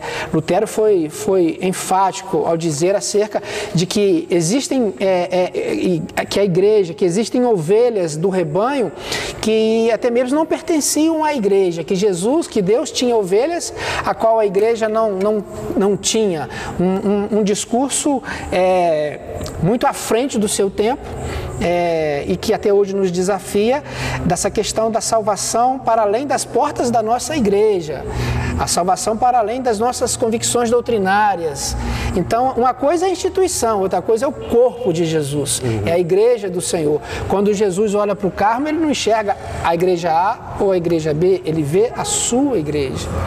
Então, assim, é ter essa coragem, essa capacidade de entender é, o movimento religioso cristão, o Evangelho de Jesus, como um movimento para além das quatro paredes, para, para além das suas convicções doutrinárias, e enxergar a igreja como sendo maior até mesmo do que aquilo que você entende. Gostei muito disso. A igreja é maior do que tudo isso que a gente é. até mesmo está colocando aqui Sim. sobre a mesa. Quem pensou a igreja foi o próprio Cristo. Foi. A igreja é dele, né? É dele. Não é Ele do é o Luciano, Senhor da igreja. É do pastor é... Marcinho, enfim. Nós não somos empresários da fé. Amém. Não é verdade? Nós não somos. Nós não somos comerciantes da fé. Nós estamos aqui representando a igreja e é um desafio imenso. A cada dia, eu me lembro que quando eu fui é, consagrado ao, ao, ao, ministério pastoral, eu fiquei uma semana sem dormir. Quando eu, logo depois que eu recebi a, o reconhecimento, né, a, a é, consagratória, a unção com óleo ali, porque eu, eu, entendi o peso do meu chamado e o compromisso, compromisso é. né, o comprometimento que eu deveria ter com isso. Enfim, a responsabilidade. Não, não é algo que está, é, que, que para mim foi oferecido numa uma feira livre, numa quitanda, num lugar que eu fui lá, não quero uma credencial, quero ser pastor. Você é pastor há quanto tempo? Pastor, fui consagrado pela Igreja Betânia há quatro anos. Você teve um tive você veio da metodista, né? Isso, tive experiência anterior na Igreja Metodista como um missionário designado, como um pastor missionário, dois anos em Cantagalo e depois vim para o Carmo como pastor da Igreja Betânia. Tá. Estamos falando aqui para muita gente. Do... Seis anos de experiência Se, pastoral. Seis anos de experiência pastoral aqui em Carmo. Em Cantagalo e quatro e, tá. anos em Carmo. Quatro anos em Carmo, completando agora quatro anos Sim. em Carmo. Daqui a pouco a gente vai falar sobre a Betânia. O Carmo, para você é um desafio pastoral? Sim, até porque pelo modo como eu enxergo o Evangelho, né? É, eu, eu, falo isso no livro também. É, a minha fé, às vezes, ela é um, eu vejo como um, um ponto, eu digo sempre isso, um ponto fora da curva uhum. daquilo que é pregado na, na sua grande maioria, né, do discurso que é, que é feito hoje no Brasil, aquilo que eu acredito é um pouco é um ponto fora da curva, é um pouco diferente. Eu tenho algumas convicções de fé que eu acredito que é a mesma sua. Acho que é por isso que eu estou aqui hoje, porque a gente caminha junto, a gente tem um pensamento semelhante, parecido muito sobre isso, do que a maioria dos grandes movimentos evangélicos brasileiros brasileiro. Então, assim, é, é, um desafio muito grande, porque você pensar a fé diferente do que a grande maioria dos seus colegas pensam é um desafio muito Sim. grande. E parece que às vezes é. você está remando contra a maré. Agora, eles têm o chamado deles, enfim, estão trazendo, é. é. é. ou levando o evangelho em cima daquilo é a minha verdade. Eles, né, estão... É, a minha verdade. Sim. É aquilo que eu penso, é aquilo que eu enxergo. E é aquilo que você se encontrou dentro do seu chamado, É, né? é, é a minha minha lente, são os meus óculos, né? É aquilo que eu enxergo, porque a Bíblia tem isso. Você lê a Bíblia e você tem a sua interpretação, e você interpreta como? A partir daquilo que você crê, da sua realidade, da, da sua história. Então eu vou ler a Bíblia e vou enxergar o texto bíblico, a minha interpretação vai ser a partir daquilo das minhas convicções. E aí, não necessariamente por ser interpretação, por lidar com convicções, vai ter interpretações diferentes. Respeito todas elas, mas a gente precisa ter convicção de que a gente tem a nossa. Uhum. Isso passa por identidade, né? Você ter uma identidade Isso formada. É muito interessante, Marcinho, não te cortando, porque eu não estou aqui para te cortar de forma não. nenhuma. Mas só para fazer uma, um, um aqui, quando eu participo das minhas reuniões é, ministeriais e também da, da Convenção Batista Nacional, da Igreja Batista, uma das coisas que eles, eles, eles falam muito lá a respeito da nossa identidade, no nosso caso a identidade batista e a identidade evangélica. Mas a questão da identidade ela tem que ser é, é algo bem latente em nós, bem assim, quando alguém olhar para a gente entender, né, a nossa linha realmente, para que que nós estamos aqui, para que que eu por que que eu estou é, é, hoje no Ministério Pastoral? Qual é a minha, o que me identifica? Quando as pessoas pensam Luciano Corguinha, o que que elas o que, que, elas, o que vem em mente na cabeça delas. Mas já já você vai, você vai me responder. Lembrando que nós estamos aqui no primeiro episódio, Marcinho, do podcast do Corre Guia. Com muita alegria nós estamos aqui também sendo abençoados e patrocinados pelo meu querido é, cinegrafista, também o meu produtor, é, o Léo Muniz. Já já estamos de volta.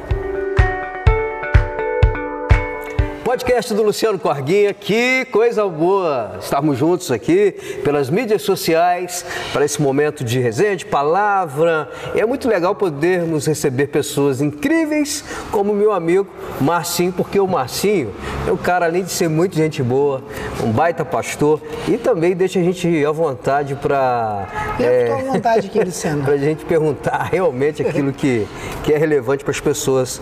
E eu estou aprendendo muito com você, tá? Ah. Aprendendo aprendendo muita coisa. Você gosta de podcast? Gosto. Bacana, né? Bacana, bacana. bacana. Veio, veio para ficar, né? Veio para ficar. E a gente vai, nós faremos bastante aqui, vamos fazer aqui com outros assuntos também, vamos falar sobre esporte, saúde, educação, enfim. E também fé, né? Com certeza. Amém. Bom, antes de, do Blake, eu havia falado para você a respeito da, da identidade. Identidade. O que você tem a, a, falar sobre isso? Você falou, né, é, quando as pessoas olham para o Luciano... Isso, olham para o Marcinho, para a igreja. convidadas, né? Isso. O que, que vem à mente, o que precisa vir à mente. É, eu acredito, Luciano, que religião, eu ouvi há pouco tempo e é uma coisa que eu já acreditava. Vários outros pastores dizem isso. Que a religião, que a fé, não é você trazer Deus para o nosso plano e querer e desejar que Deus venha resolver os nossos problemas. É um Deus que está a nosso serviço para resolver os nossos dilemas, de um Deus que vem para solucionar as nossas dificuldades. Não é que Deus precisa descer e deixar de ser Senhor para ser nosso servo, para nos dar presente. Religião não é isso. Quando você pensar né, no Marcinho, no pastor Marcinho, pensa que ele crê que não é o céu, não é Deus que precisa descer, mas é que a gente que precisa subir. A gente é que precisa buscar as coisas que, que são do alto. Pensar nas coisas do alto. Os valores do alto. Sim. A religião serve, entre aspas, não é para vir resolver o meu problema, mas a religião serve para me tornar uma pessoa melhor. Para próprio... me, me tornar uma pessoa do bem. Sim. O próprio termo, né? Religare. Religare. Ligar o homem. É, é nos religar a Deus. O Evangelho é para que a gente se torne uma pessoa melhor, para que a gente seja uma pessoa do bem. Jesus é uma pessoa do bem. Jesus era um, um, camarada que as pessoas gostavam de estar perto dele.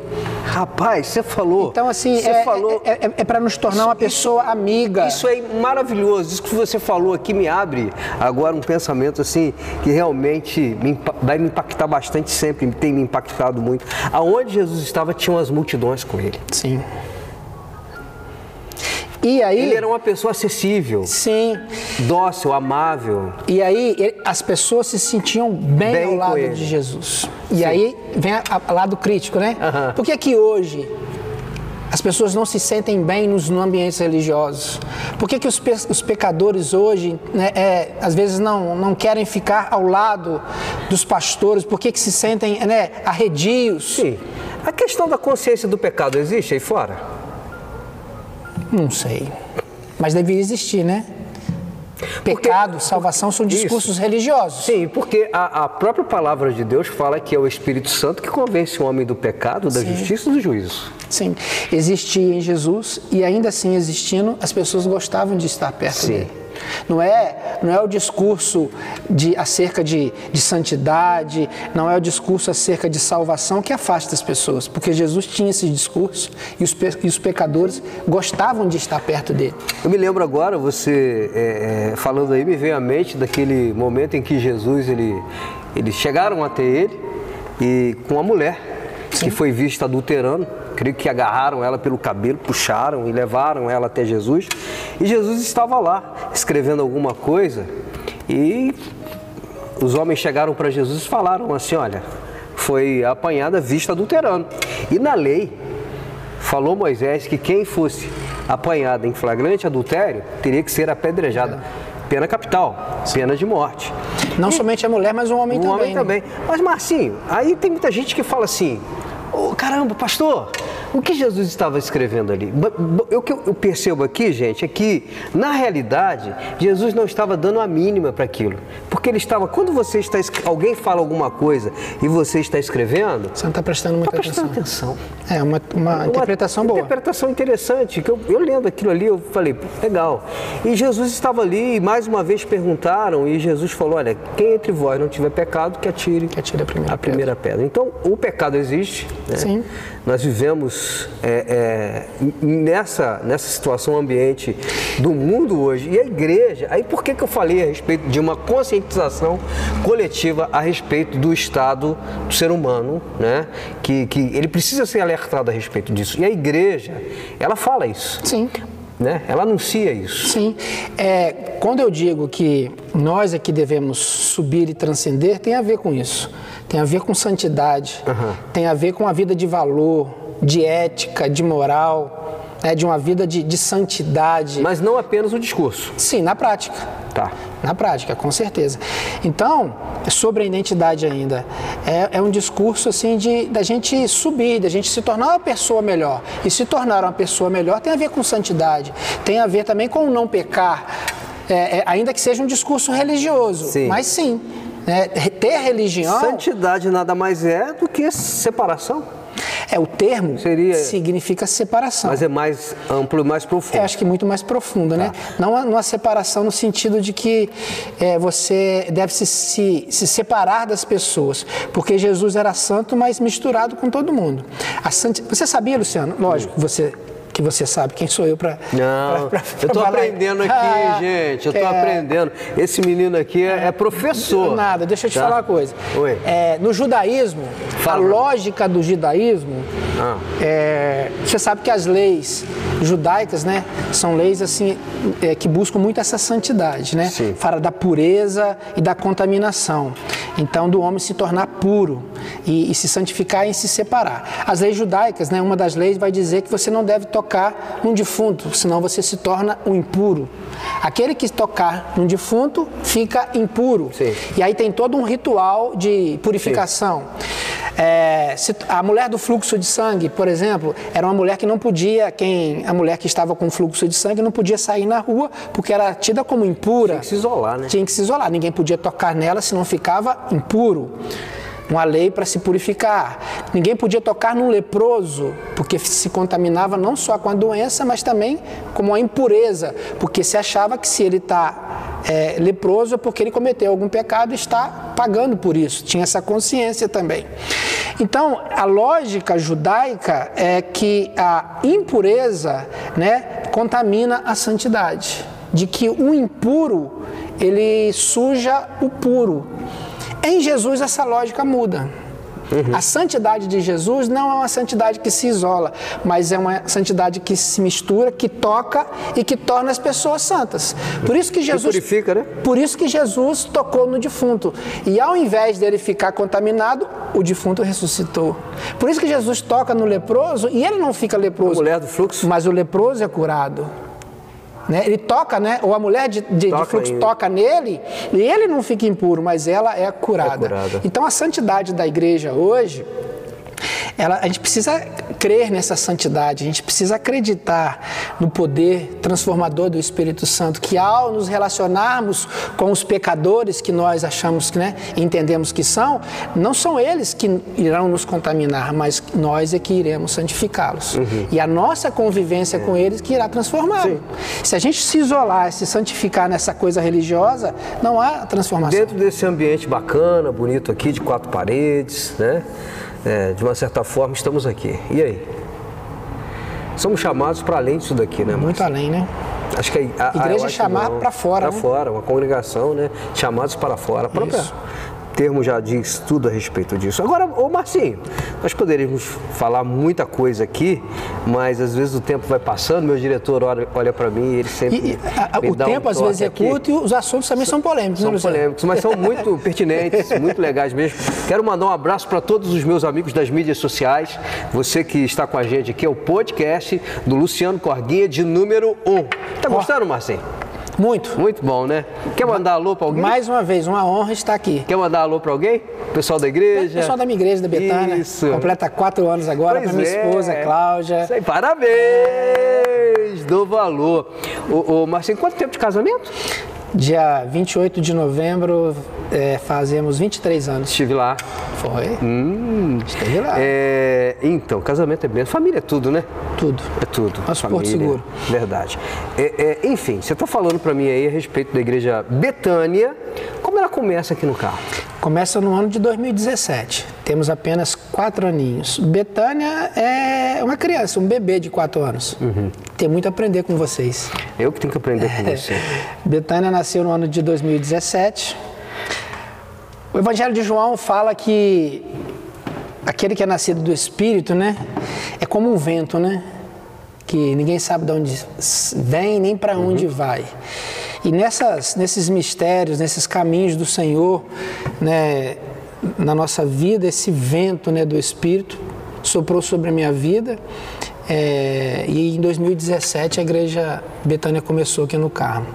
Ela já existe no Rio de Janeiro, pastor Sérgio, meu cunhado, já está há bastante tempo lá no Rio, com a igreja Betânia, me fez o convite para começar o trabalho aqui no Carmo. E no ano de 2017 começamos ali na casa do nosso irmão Roger e Flávia, no porão da casa deles, no salão da casa embaixo. Começamos a nos reunir e logo o Senhor foi, foi enviando pessoas, nós fomos é, nos unindo nesse projeto e aí já alugamos um espaço. Logo depois também já estamos agora num novo espaço, num, num galpão, você já teve lá reformado, Muito ali na, bonito, na rua Ubelar, 469. É, temos quatro anos e, e dois anos de pandemia, né, né pastor Luciano? Rapaz, que desafio, que desafio, né? Que desafio, gente. Principalmente para pastores e igrejas novas, como a Igreja Betânia, nós sofremos muito. Foi um baque muito grande é, para nós, perdemos ovelhas, a pandemia, queridas, um baque muito grande para nós, pessoas que nós amávamos e que a Covid levou. E não somente isso, o isolamento né, social trouxe muito, muito prejuízo para nós, prejuízo emocional, espiritual, desânimo, e que mesmo agora, a gente já né, praticamente aí pós-pandemia, ainda não acabou, a gente está nesse período pós-pandemia, a gente ainda colhe muita coisa ainda da pandemia. Sim. Que para nós que, que, que estamos começando o trabalho foi um baque muito forte. Sim. Mais quatro anos. Quatro anos. Mas estamos vencendo. Sim. Com com dificuldade, mas com fé, com perseverança, acreditando né, no Senhor, no Senhor Jesus. Jesus é o nosso Senhor. A gente acredita no poder transformador do Evangelho, A graça no poder da graça de Jesus na vida das pessoas, que tem essa capacidade de não apenas é, essa transformação não é uma transformação religiosa apenas da fé, mas uma transformação concreta na vida das Eu- eu- pessoas. eu perce- O Evangelho transforma as pessoas. Eu percebo muito aqui é, é, é, o seu cuidado em tentar mostrar para as pessoas que não é apenas a religião. Sim, É muito interessante isso. Você tenta, é, é, é, é, com o seu discurso, mostrar para as pessoas que o Evangelho é muito mais que uma é religião. muito mais do que isso. É a de- Betânia é muito mais do que uma religião? É, eu não, olha só, não, Nesse- quero, não no- quero ser pretencioso, pelo amor de Deus, né? Longe toda, todo o espírito de, de, de Pretensão, soberba, de despretensão. Mas não, não a igreja betânia, o evangelho é a superação da religião. religião. O evangelho não é religião. Não é religião nesse sentido? É, o evangelho supera. Supera, é, muito. Porque o evangelho vai tratar da vida inteira da pessoa, né? Não vai falar apenas da questão ritual, ritual de dentro de um templo, mas vai falar da vida. A igreja, na religião, é um templo. A igreja, no evangelho, é a vida da pessoa. A nossa igreja é a nossa vida. É uma vida de transformação. É, é- é como eu me comporto é, quando vou ao banco, quando eu vou trabalhar, quando eu vou estudar, dentro da minha casa. Agora, você tocou no. A gente vai conversando aqui, os assuntos vão, Vão aparecendo. surgindo, né? Os assuntos vão aparecendo e, e o tempo daqui a pouco. É porque é bom conversar com você, Luciano. Rapaz. Mas assim, nós moramos numa cidade. Wesley, Carmo tem quantos mil habitantes? 19? Deze- 19 mil. Cerca de 19, né? É, 19 mil habitantes. É um desafio da testemunha em Carmo? Principalmente para nós dois, né? Que somos filhos da terra. Pois né? é, rapaz. Porque aí é o Luciano, filho do Oséias. É, da padaria. É, é o Marcinho, é. filho da Guguta. A própria palavra Guguta. Um abraço para dona Guguta, para os seus irmãos também. A palavra fala que o profeta não tem valor. Eu ia falar isso, iria falar isso agora há pouco. Para nós, eu acho que é mais desafiador. Pois é. Para mim, para o Luciano, é muito desafiador. Já até falei também. com Deus várias vezes. Falei, Senhor, é aqui no Carmo que o Senhor me quer. É, graças a Deus, hoje eu tenho um trabalho também em mídia, né, que é na Rádio Juventude. Quero mandar um abraço para os meus diretores, para os meus amigos da Rádio Juventude FM, o meu querido gerente Alan Caetano, também lá o irmão Valber Pereira, o pastor Valber, que é o presidente, o Milton, que é o meu produtor e apresentador, Milton Carvalho, para todos os amigos da Rádio Juventude. Vou receber alguns colegas aqui também, inclusive o Raoni. Não. Mas, enfim, é, é, é, é complicado isso. E, e, porque a própria palavra fala que sim, né? Essa questão de nós morarmos numa cidade pequena, sim. né? A gente tem que ser filho da terra. Filho da terra. É, é, mas a, a gente, eu, eu entendo também que aonde nós estamos ali é a expressão do nosso chamado. Deus nos plantou aqui. Aqui, né? então nós estamos ele, aqui. Ele mas ele te plantou aqui, mas eu, eu vejo você também voando para outros lugares aí no Brasil. Verdade. Não é verdade? Amazonas. Isso, no Amazonas. Conta um pouquinho pra gente então, eu tô até com a camisa hoje aqui. Ah, fala pra gente dessa camisa aí. Alusão aí o trabalho indígena que a gente faz lá no Amazonas. Tem alguma tribo específica assim que você trabalhou que é, vem em Etnia Sateré Maué. Etnia Sateré, Maué. Maué. Gostei. É. Tem uma é frase... tupi guarani isso? Não, é, é uma é raiz, né? Raiz, na né? verdade, mas é, é uma etnia bem específica, Sateré Maué, da região de Maués do Amazonas. É, tudo começou também, tem a ver no ano de 2017. O ano de 2017 foi um ano que mudou a minha história, mudou a minha vida. 2017 foi um marco, porque foi o ano que eu fiz a primeira viagem missionária, foi o ano que nasceu a Igreja Betânia.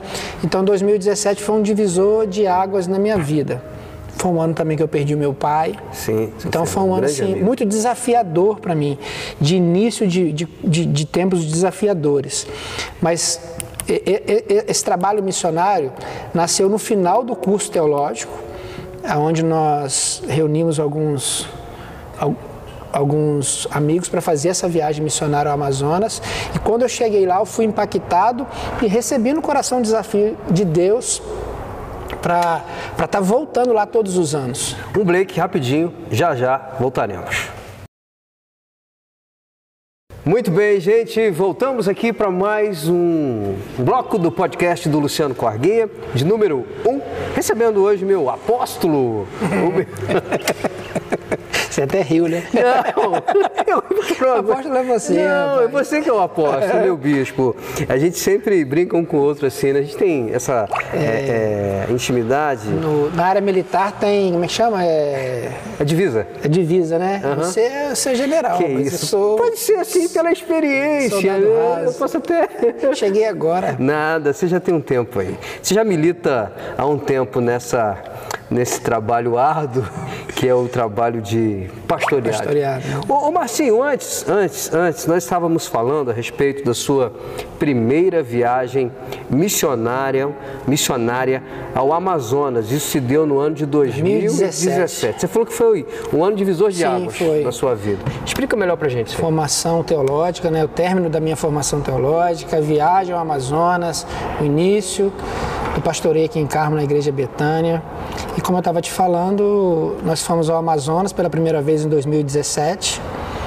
Ao chegar lá, me identifiquei, senti meu coração ali queimar por aquele local e eu fui desafiado a voltar. Né? Deus me desafiou a voltar. E engraçado, Luciano, que a princípio eu disse assim: não, vou voltar de dois em dois anos é muito longe, dispendioso, mas aí o chamado foi tão forte que a gente começou de dois em dois, de ano em ano, já fui até de seis em seis meses, mas o fato é que de ano em ano a gente faz uma viagem missionária, é, é, de 20, 25 dias.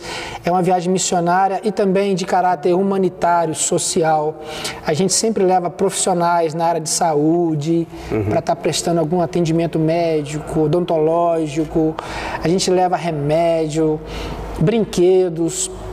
Já fizemos obras sociais, é de, de destinação correta de esgoto, de nós já compramos até mesmo um transformador para poste de luz para que a luz pudesse chegar a quatro residências. Uau, que legal! Então assim a questão do, da missão integral, né, que enxerga o homem na sua integralidade, é, é de, como necessidades é, físicas, emocionais e espirituais. Espirituais. É aquilo que Jesus fez é. quando ele, ele dá pão para as pessoas e peixe, né? É, isso aí. Ele faz acontecer a multiplicação e, e a multiplicação. E a gente chegou lá. Desculpa, te cortei, né? Não, não cortou não, vai lá, vai lá. A gente chegou lá e, e, e assim, é, eu não sabia nem para onde ir o que fazer. E eu orei assim, Senhor, me, se o Senhor tem alguma coisa comigo aqui, o Senhor vai abrindo o caminho, o Senhor vai na frente, vai me mostrando as pessoas. E, e, e Deus foi fazendo isso. Aquela realidade lá, ela mexeu, te impactou muito, muito. mexeu muito com você? Eu sou outra pessoa. É? Sou outra Até pessoa. no ministério? Também, outra pessoa. Porque você começa a ter contato com pessoas muito simples e muito, muito, muito realizadas com aquilo que elas têm. Aquilo que ela tem. Igrejas muito simples e pessoas que estão satisfeitíssimas com aquilo que têm. E, e, às vezes você vem aqui para o Rio de Janeiro, né, para a nossa realidade, e as pessoas chegam na igreja, reclamam disso, reclamam daquilo, de coisas assim tão São os desafios, né? superficiais e que você não encontra lá. Uhum. Então, assim, isso mexeu muito comigo. Acho que toda pessoa, todo cristão, ou ateu, para ser uma pessoa melhor, deveria fazer viagens missionárias ou dedicar um pouco da sua vida a esse trabalho humanitário ou missionário, de sair e dedicar a sua vida um pouco ao outro. Eu creio muito nisso, de que a gente pode parar um pouco a nossa vida, parar de pensar um pouco nos nossos problemas e dedicar um pouco da nossa vida ao outro. E é isso que a missão faz. Deus nos deu um nome é missão AME. Uhum. Amor, misericórdia e esperança. Missão AME. A de amor, M de misericórdia e E de esperança. Aos povos ribeirinhos e indígenas. Então a gente hoje tem um trabalho missionário humanitário com os povos ribeirinhos e indígenas do Amazonas. O Senhor falou: ide, vão e preguem o meu evangelho a todos. Sim. Né? E eu gosto de de, de se assemelhar esse trabalho missionário aqui, o milagre dos pães e dos peixes que você falou aqui. Jesus manda as pessoas se assentarem, se organizarem, né? E aí eu, eu, eu vislumbro a cena, as pessoas sentadas, organizadas em filas, umas a, atrás das outras, né? 5 mil pessoas, 5 mil pessoas, desculpa, 5 mil pessoas organizadas em fila, e o sexto passou na primeira fila e foi para a segunda fila e foi para a terceira até chegar na última fila. Você já imaginou se os da primeira fila não liberassem o sexto? As pessoas da última fila Sim. ficariam com fome. Quem mora nos grandes centros, nós somos as pessoas da primeira fila a gente tem acesso a esse cesto, né? Uhum. Que pode ser visto como a própria palavra de Deus, como alimento para nossas vidas. Então a gente tem acesso a essa palavra que é alimento espiritual a todo momento. A internet está aí. É. E os que estão lá, o ribeirinho, que são os últimos da fila, se nós não sairmos daqui para levar o cesto até eles, eles serão famintos. O evangelho chega lá, a princípio, pelos missionários. Sim. Né? É o principal. A igreja meio. faz um grande trabalho, um trabalho muito relevante e social no Amazonas, acho que em todo o Brasil. Você me apresentou um missionário de lá esses dias? O... Foi o... o Henrique. O Henrique. Henrique. Henrique veio passar um tempo aqui com a gente, ele é do Amazonas. Sim, sim. É um povo muito assim receptivo, hospitaleiro. Coração isso, aberto. sofrido, mas feliz. É um povo assim que tem uma lição de vida para passar para a gente que vai lá. É, você já está convidado, você sabe disso. Você já me falou, é, chamou para ir várias em, vezes. Em junho do ano que vem, em 2022, a gente já está organizando para voltar, passarmos a 20, 25 dias. Vamos para a região do Sobrado, em Novo Airão. Ô, ô Marcinho, é, é, de boa, assim, você falou, vamos lá, enfim, já fui lá. E a grana para isso? Da onde vem? Vem do Senhor, o dono do ouro da prata. Totalmente. Ô, ô, ô, Luciano, é, é, é, o senhor que, que, que pastor, manda, né? É uma verdade que a gente ah. às vezes precisa encarar. É, não, é, às vezes a gente tem desculpa para as coisas. Porque quando a gente coloca como prioridade, a gente vai. A gente, a gente dá um jeito quando a gente quer. Né? É, não, não, existe não, não existe falta de interesse, existe falta de prioridade. Eu coloquei uma prioridade na minha vida. Eu já fiz sete ou oito viagens ao Amazonas que eu coloquei como prioridade. Por exemplo, eu vou em junho do ano que vem. Eu já estou começando a me organizar de agora. O planejamento financeiro já está sendo a feito. A sua igreja é uma igreja missionária. É, é, sim. Nesse sentido. É, é, Existem até pessoas... profeticamente isso. Ainda, ela ainda não é completa uhum. ainda. Ainda falta. Ainda eu pregando, falando sobre isso, eu vejo ainda. Você tem oferta missionária lá? Você mantém missionário? É, a oferta que a gente mantém é simbólica, né? Sim. Até na pandemia foi cortada não precisa nem eu esconder aqui, é uma verdade, por problemas financeiros foi cortada porque a gente não tinha condições. Estamos voltando a ofertar agora e de uma maneira simbólica, até porque a igreja é uma igreja pequena. É, mas assim, Nós não temos é Deus que mantém, mas Ele toca no coração das pessoas. Sim. Eu, te, eu não tenho problema nenhum, pastor, em falar a respeito de, de dinheiro na igreja, porque eu falo com os meus amigos, é, irmãos de ministério, né? Nessa igreja que, que, que eu pastorei, que é a de Carmo, que Deus, ele, ele usa pessoas. Não vem um anjo do céu com a mala de dinheiro e falando, Luciano, tá aqui para você pagar o aluguel. Né? Assim, Deus, ele usa pessoas. Sim. E pessoas com o coração aberto para a obra missionária. E eu creio que missões existem. Eu, eu ouvia isso. Três formas, né? É. Você vai, você contribui e você ora. Sim. Basicamente isso aí. É oração, indo, isso. contribuindo orando. e orando. São, São as três formas. importantes, eu acho que as três caminham juntas. É. E, e quem ora não impede daquele que ora ofertar. Uhum. Né? Ah, eu estou orando. Está orando, mas também pode ofertar. Tá. E aquele que oferta também não é impedido de ir. Sim. Ah, eu já oferto, mas, mas também você pode ir. Às vezes o que acontece é que a gente assume um desses três papéis e se acomoda em um desses três papéis.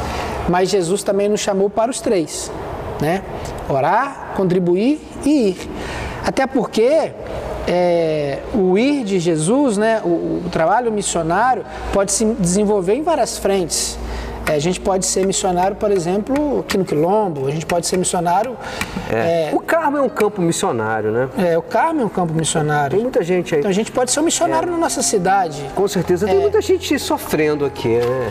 Uma das principais Deixar dores, um pouco... uma das principais, não te cortando, mas já te não. cortando, uma das principais dores hoje é, são as dores da alma. Sim. A questão da, da depressão, síndrome ansiedade. do pânico, ansiedade. Nós lidamos lidamos com isso. Eu, particularmente, como pastor, eu lido muito com e isso. Outra coisa, Luciano, e o Evangelho responde isso. E de maneira assim, mais concreta, né? Fome, Sim. pobreza. Também tem problema social na social. nossa cidade. Pois é. E de que a igreja também é chamada é. a. Para trabalhar junto com essas políticas Isso, públicas. Lógico. A, a, igreja também não pode achar que é papel do Estado, do governo, resolver problema social e que nós não somos também é, tocados a, ajudar. Nos omitimos muito. É, né? muito. É, eu acho que nós é. temos que, que, que voltando, voltando lá no início, nós somos muito bons nas palavras. Nas palavras. Nos discursos. Nos discursos. Somos muito acostumados. Forte no púlpito. Somos, somos fortes no púlpito. Somos fortes na mídia. Somos fortes. Mais na... fraco em missões, né? Pois é. Então eu acho que o grande desafio do Luciano Corguinha, do, do, do Márcio, de todos. Vamos falar da gente, deixa, vamos deixar os outros. É, vamos falar vamos, nós dois. Nós dois, se alguém quiser criticar. É, critica nós dois. Nós dois, tá? É. Você pode colocar no, no, nos é. comentários lá, sem problema nenhum. nenhum. Né? Eu recebi uma uma crítica é, de alguma transmissão de uma palavra que eu fiz. Enfim, tem problema nenhum não. A gente está entre a gente. Nós aqui estamos falando de nós dois só. Pronto. Acabou, entendeu? O papo é nosso, é, reto. É. Mas nós temos que, que, que, que fazer isso mesmo, né? Mostrar que, que a gente está entendendo que é tempo de mudar alguma coisa. Até porque eu acredito que a solução do mundo, do nosso país, é a igreja. É. É não a igreja institucional, a instituição, mas a igreja do Senhor. É. Eu não acredito que a solução esteja em algum homem. Esse, Até porque o caráter missionário em alguma pessoa, é, messiânico em alguma pessoa é um Mas problema. você não acha que hoje também nós estamos assim muito encantados, esperamos a, a- que alguém vai ser esse que vai vir e vai solucionar todos os nossos Mas o problemas? engraçado é que E Jesus já veio, se né? a gente amigo? olhar de uma, é, de uma forma assim mais até fundamentalista, né? Pré-tribulacionista, essas coisas, né? O, o- a- essa interpretação vai dizer que aquele que aparecer com a solução é justamente o anticristo, né? Entendi. E aí, às vezes fica meio que Sim. Assim, meio antagônico, né? Aparece alguém trazendo a solução, todo mundo, ah, esse, esse, esse. Todo, mas, mas quem vai se aparecer algum homem com a solução, É Jesus. né? Claro que nós temos Não, que o Jesus vem do alto, né? É, é, é solução de Jesus. de- É. é claro que a Bíblia fala, o meu querido pastor, que nós devemos orar pelas autoridades. Sim, né? com certeza. Elas são instituídos por Deus, nós temos que orar, é, torcer para dar certo, né? Sim. Porque e aí eu me lembro da palavra de, de Jeremias, orem pela paz. É, é, Jeremias 29, se eu não me engano, orem pela paz da cidade, porque havendo paz nela, tereis paz. Então a gente tem que orar. Orar Lógico. aqui pelo prefeito do Carmo, pelo governador do Pelo estado nosso do Rio, presidente. pelo presidente eh, Bolsonaro. Eu torço por ele e creio que né, O Brasil crescendo nós seremos abençoados também. Mas a solução Está está, em em Jesus, está no Evangelho. Até porque o Apenas- reino, a consumação do reino é lá, né? Não é aqui. Aqui Não, aqui não é. É. Às vezes o problema nosso é que a gente quer fazer isso daqui o céu, né? Não que a gente deva também negar isso, não trabalhar para que haja paz, igual você está falando. A gente Sim. tem que trabalhar para isso, Sim, buscar mas isso. perfeição nunca haverá. É. É, eu acho que a- o, o erro é, é depositar em homem algum tipo de, de, de- de solução concreta e definitiva. não Então, existe. é, a igreja não tem que ser direita nem esquerda? Vamos dar uma pincelada Com aí. certeza, nenhuma nem outra. Ah. Eu falo isso no livro. Então a igreja não tem esse posicionamento. Não, ela Você- pode ter, porque falar que não é política, eu acho que você já está se Tá. tomando partido. Já é, um- já, já é uma questão Porque eu acredito política. no caráter profético da igreja. Ah, sim, está acima disso. É, eu acho que a igreja ela tem um caráter profético. A gente olha para o Antigo Testamento e vê qual era o papel do profeta. Ele anunciava a verdade e denunciava o pecado. Você vê que no período dos reis em Israel, né, tem o período começa o período dos reis com, com Saul, né, Saul, Davi, Salomão. Aí Deus começa a levantar os seus profetas. Para quê? Para denunciar o pecado do rei, o erro do rei. Lá em Isaías, capítulo 1 de Isaías, nossa, você já leu, você sabe. É, o profeta está falando e vai falar do sacerdote da igreja e do rei. Então, assim, o caráter profético da igreja, de uma igreja que é isenta em termos de. de como é que eu vou colocar? Ela, ela, ela está presente, ela é politizada, mas para denunciar o pecado, para anunciar o evangelho, não para fazer parte e tirar proveito Senão ela perde a sua autoridade. é, pede o caráter profético. O que eu vejo hoje é a igreja querendo é, tomar proveito Sim. da política e trazer benefícios para si. Ô, ô, ô Marcinho. Ela acaba. Acabou o tempo. Não, peraí, olha só, gente, aqui não vai acabar nunca esse podcast. Primeiro, o podcast número um do Luciano Corguinha, ele não tem fim, porque eu tô com essa fera aqui, esse irmão nosso. Quem não conhece o Marcinho aqui no Carmo já é, é hiper inteligente, é uma honra receber isso, você para. aqui. É verdade, é verdade. Né? Eu creio que, que esse podcast vai marcar. né? O pessoal está comentando. Você pode comentar aqui, enfim, e dar sua opinião. É, nós estamos. Né, um bate-papo. Você pode discordar, sem problema nenhum, mas. A gente vai voltar aqui para falar, terminar esse assunto final. Pois é. E vai dar o que falar. Esse assunto vai dar o que falar. É porque a nossa bandeira é Jesus. É Jesus. Você pode discordar de muita coisa. Você pode é, até mesmo é, falar assim, olha, assim, você exagerou naquele ponto de vista, Luciano, mas de uma coisa você tem que concordar conosco. Né? Nós estamos aqui defendendo Jesus. Jesus e o Evangelho. Já já volto para a gente encerrar. Pois é, gente, nós estamos aqui, podcast do Luciano Corguinha, podcast número 1. Um. uma conversa muito agradável, muito sincera, é, muito franca. O nosso querido amigo pastor Márcio de Oliveira, amigo do Corguinho, por isso que ele está aqui. Só temos amigos. Ser campeão.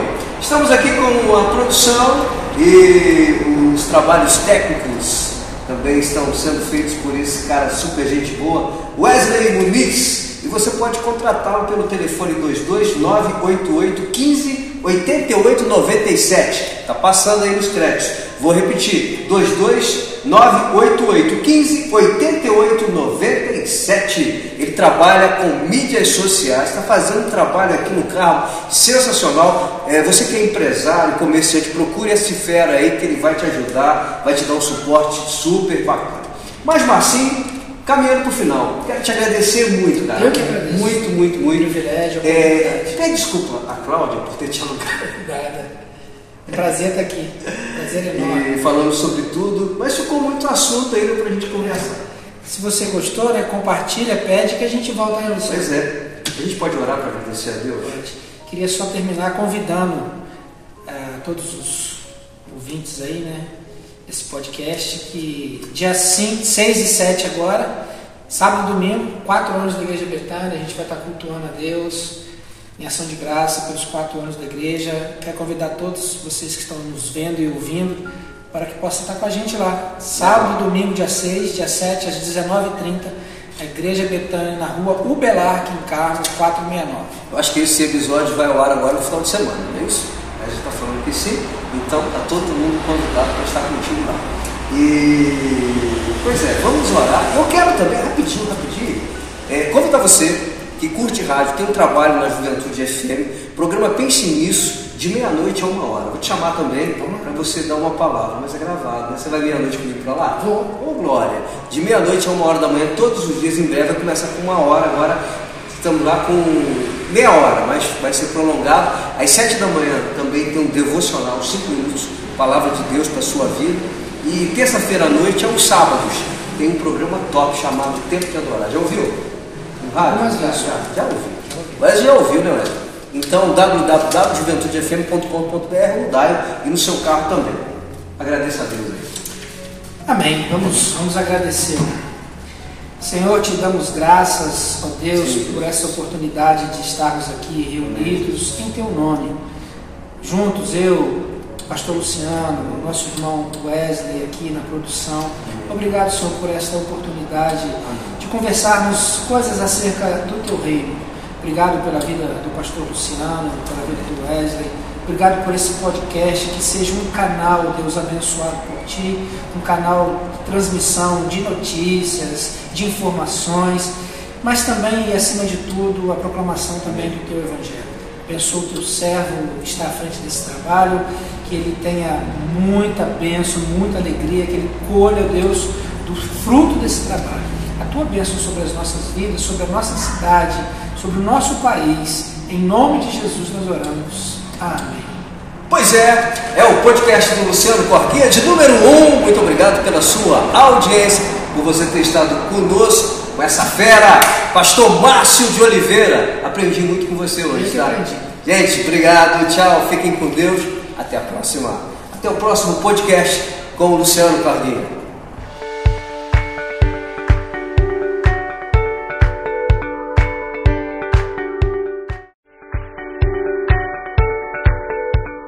Pessoal de casa, sejam todos bem-vindos. É o primeiro podcast do Luciano Corguinha, é o podcast de número 1. Um. E hoje recebendo com muita alegria para esse primeiro podcast o meu amigo, meu irmão, assim, de tanto tempo, Pastor Márcio, Marcinho de Oliveira, cara super gente boa. Quem aqui do Carmo não conhece ele? Marcinho, seja bem-vindo, você é de casa, meu irmão. Lu- Luciano, permita-me chamar né, apenas às vezes só de Luciano, pastor Luciano, é uma referência à minha história cristã. É, quando na minha conversão estava presente, foi um dos meus discipuladores, né? Essa palavra que está tão em, em moda hoje aí, Luciano foi um dos meus discipuladores, pastor, amigo. Um prazer, uma honra estar aqui nesse primeiro podcast, Luciano. Poxa, que honra. Legal. E, e estamos dando aí o pontapé inicial para esses momentos incríveis de conversa, de resenha, de bate-papo. Na realidade, vai ser alguma coisa assim, bem descontraída, bem solta. Quando eu conversei com Wesley, chamei ele para o projeto, nós é, sentamos e conversamos e chegamos a um, uma conclusão que, que o podcast nosso vai ter, é, vai dar liberdade para o convidado expor as suas opiniões. E eu tenho certeza que vai dar muito certo, Luciano. Dá muito certo. Com Seu carisma, sua pessoa Obrigado. já deu certo. Então, e, e esse camarada aqui é teólogo nato. Ah. Ele hoje é- está pastoreando uma igreja incrível aqui no Carmo. Daqui a pouco a gente vai falar sobre a, a Betânia. Mas para a gente começar aqui, é- é, realmente pelo começo. Eu quero te apresentar, porque tem muita gente que talvez está nos acompanhando aqui não te conhece, né? E vai ficar te conhecendo hoje através desse podcast nosso. Pai de Miguel e Mariana, casado com a minha irmã, minha amiga Cláudia Goulart. Você É, esteve no casamento. estive no casamento. Flamenguista, Pois é, flamenguista, de coração. como todos da sua família, né? Sim, sim. É, enfim, família abençoada, vem de um berço muito, É, muito e- e- tradicional aqui na cidade. E eu tenho a alegria, é, é, Luciano, de minha filha Mariana, meu filho Miguel 13, Mariana com, com 19. Mariana já aí tomando seus passos, né, já como responsável por si, né, pela sua história, fez uma grande escolha de ser missionária. Pois é. Está lá em Mato Grosso do Sul, hoje uma jocumeira, uma missionária da Jocum, e trouxe muita alegria muito orgulho para nós. Então- Muita preocupação também, mas muito orgulho. Um beijo para Mariana, com certeza ela vai acompanhar o nosso podcast, para todos lá, e que essa, que essa resenha chegue até ela e abençoe ela Amém. também. Amém. Tá? Amém. É, e depois a gente vai falar um pouquinho sobre o chamado missionário, beleza? De Sim, repente sim. hoje a gente marca, a gente pode marcar Sim, um. a gente tem um trabalho muito legal no Amazonas, Pois trabalho é, missionário cara. no Amazonas. A gente Pois faz é. viagens missionárias todos os anos ao Amazonas. E em uma dessas viagens foi que despertou aí o chamado da Mariana para missões. Muito legal, muito legal. Já já vamos voltar nessa conversa é, de- desse, de- de- dessa chama que arde no seu coração por missões e a sua filha, a sua família acabou sendo alcançada por isso aí, né? Muito legal, muito bacana. Mas eu quero já assim é, apresentar para vocês um livro que eu amei o título desse livro aqui e é muito interessante. Terá a igreja um futuro? Autoria do meu querido amigo Márcio de Oliveira e ele fez uma dedicatória muito bonita para o Corguinha, ao amigo, pastor e discipulador. Um grande abraço do Marcinho. Que legal, querido, que legal. É um livro que realmente, só assim pelo título, já mexe com a É gente. interessante. é. Esse, esse livro, Luciano, ele nasceu fruto do, de- do trabalho final do curso de teologia. É, o TCC, né? No último período, é, nós somos né, é, convocados a fazer o nosso TCC, nosso trabalho final de curso. E, e é uma pergunta: terá a igreja um futuro? Eu descobri nesses anos, Luciano, que eu tenho uma veia um pouco crítica né, é a capacidade até de, de autocriticar, de fazer uma autoanálise quanto à, à caminhada da igreja, a caminhada da igreja cristã. Mas, claro, o, o- o meu livro vai tratar principalmente do movimento evangélico brasileiro. Né, terá a igreja um futuro? Eu trato do movimento, principalmente do movimento evangélico brasileiro. Não é pretensão minha falar da igreja na sua totalidade, porque a igreja do Senhor tem, tem essas muitas faces, né, muitos movimentos. A gente fala do movimento evangélico brasileiro, a qual eu pertenço, a qual eu, nós né, fazemos parte e que nos interessa o crescimento da igreja e o futuro da igreja. E eu faço essa autocrítica. A verdade terá a igreja um futuro? E é uma pergunta, e aí você vai encontrar a resposta lendo o livro. E você vai perceber nas linhas do livro que a gente faz uma autocrítica. Entendeu? E há, e há também um, um retorno ao passado. Sim. A gente olha para o passado Uhum. para tentar achar um futuro.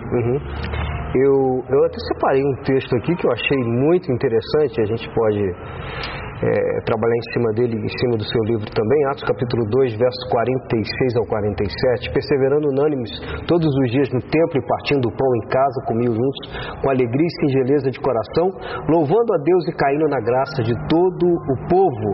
E todos os dias acrescentava o Senhor à igreja aqueles que se haviam de salvar. Cair na graça do povo. É um desafio, né? Um desafio. É, você. Eu aprendi uma, uma, uma vez que a gente tem muito essa coisa de ganhar as pessoas para Jesus. Né? O mundo evangélico ele tem esse ardor missionário da evangelização, de ganhar as pessoas para Jesus. Jesus fez um convite, né, uma convocação ao seu povo e de pregar o evangelho. Então nós temos essa convocação da parte do nosso Senhor e a gente tem esse ardor missionário de levar Jesus às pessoas. E aí eu aprendi uma vez com um pastor que, de que antes que a gente ganhe a pessoa para Jesus, a gente precisa ganhar a pessoa para a gente. Sim. Sim. Né? O cair na graça é você ser essa pessoa é, é, que, que tenha essa penetração na vida da pessoa, que você conquiste a pessoa, que ela tenha confiança em você, tenha confiança na igreja, no, confiança naquilo que você prega. É, passa por dar testemunho, passa por viver aquilo que a gente prega. O cair na graça é você ganhar essa pessoa primeiro para você e depois ganhar para Cristo. É um desafio enorme, né? Nós conseguirmos é, alcançar o coração dessas pessoas. Isso aí, a palavra. E a igreja, a igreja evangélica brasileira, é, é, segundo aquilo que você, você mesmo falou comigo agora há pouco, são palavras do Marcinho, não são palavras do Luciano, que você tem isso, de ser um pouco crítico, né? De olhar para dentro da igreja, é, é, porque nós pertencemos à igreja. Sim. Nós somos o corpo de Cristo. Sim. Não é verdade? Então nós podemos.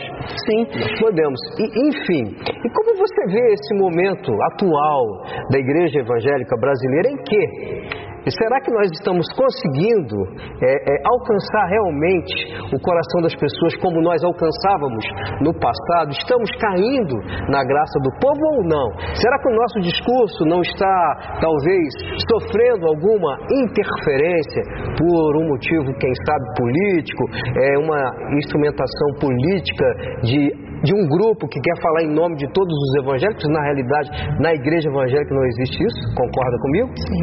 Não existe uma figura que fala por todos nós. Sim. Só Cristo. É porque são muitos movimentos, né? Uhum.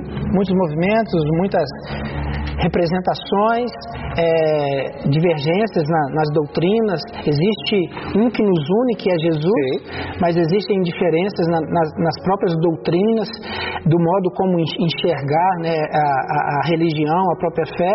Então, nós não temos um representante que possa é, dizer que representa a todos. Acho Sim. que isso que, que, é a sua colocação.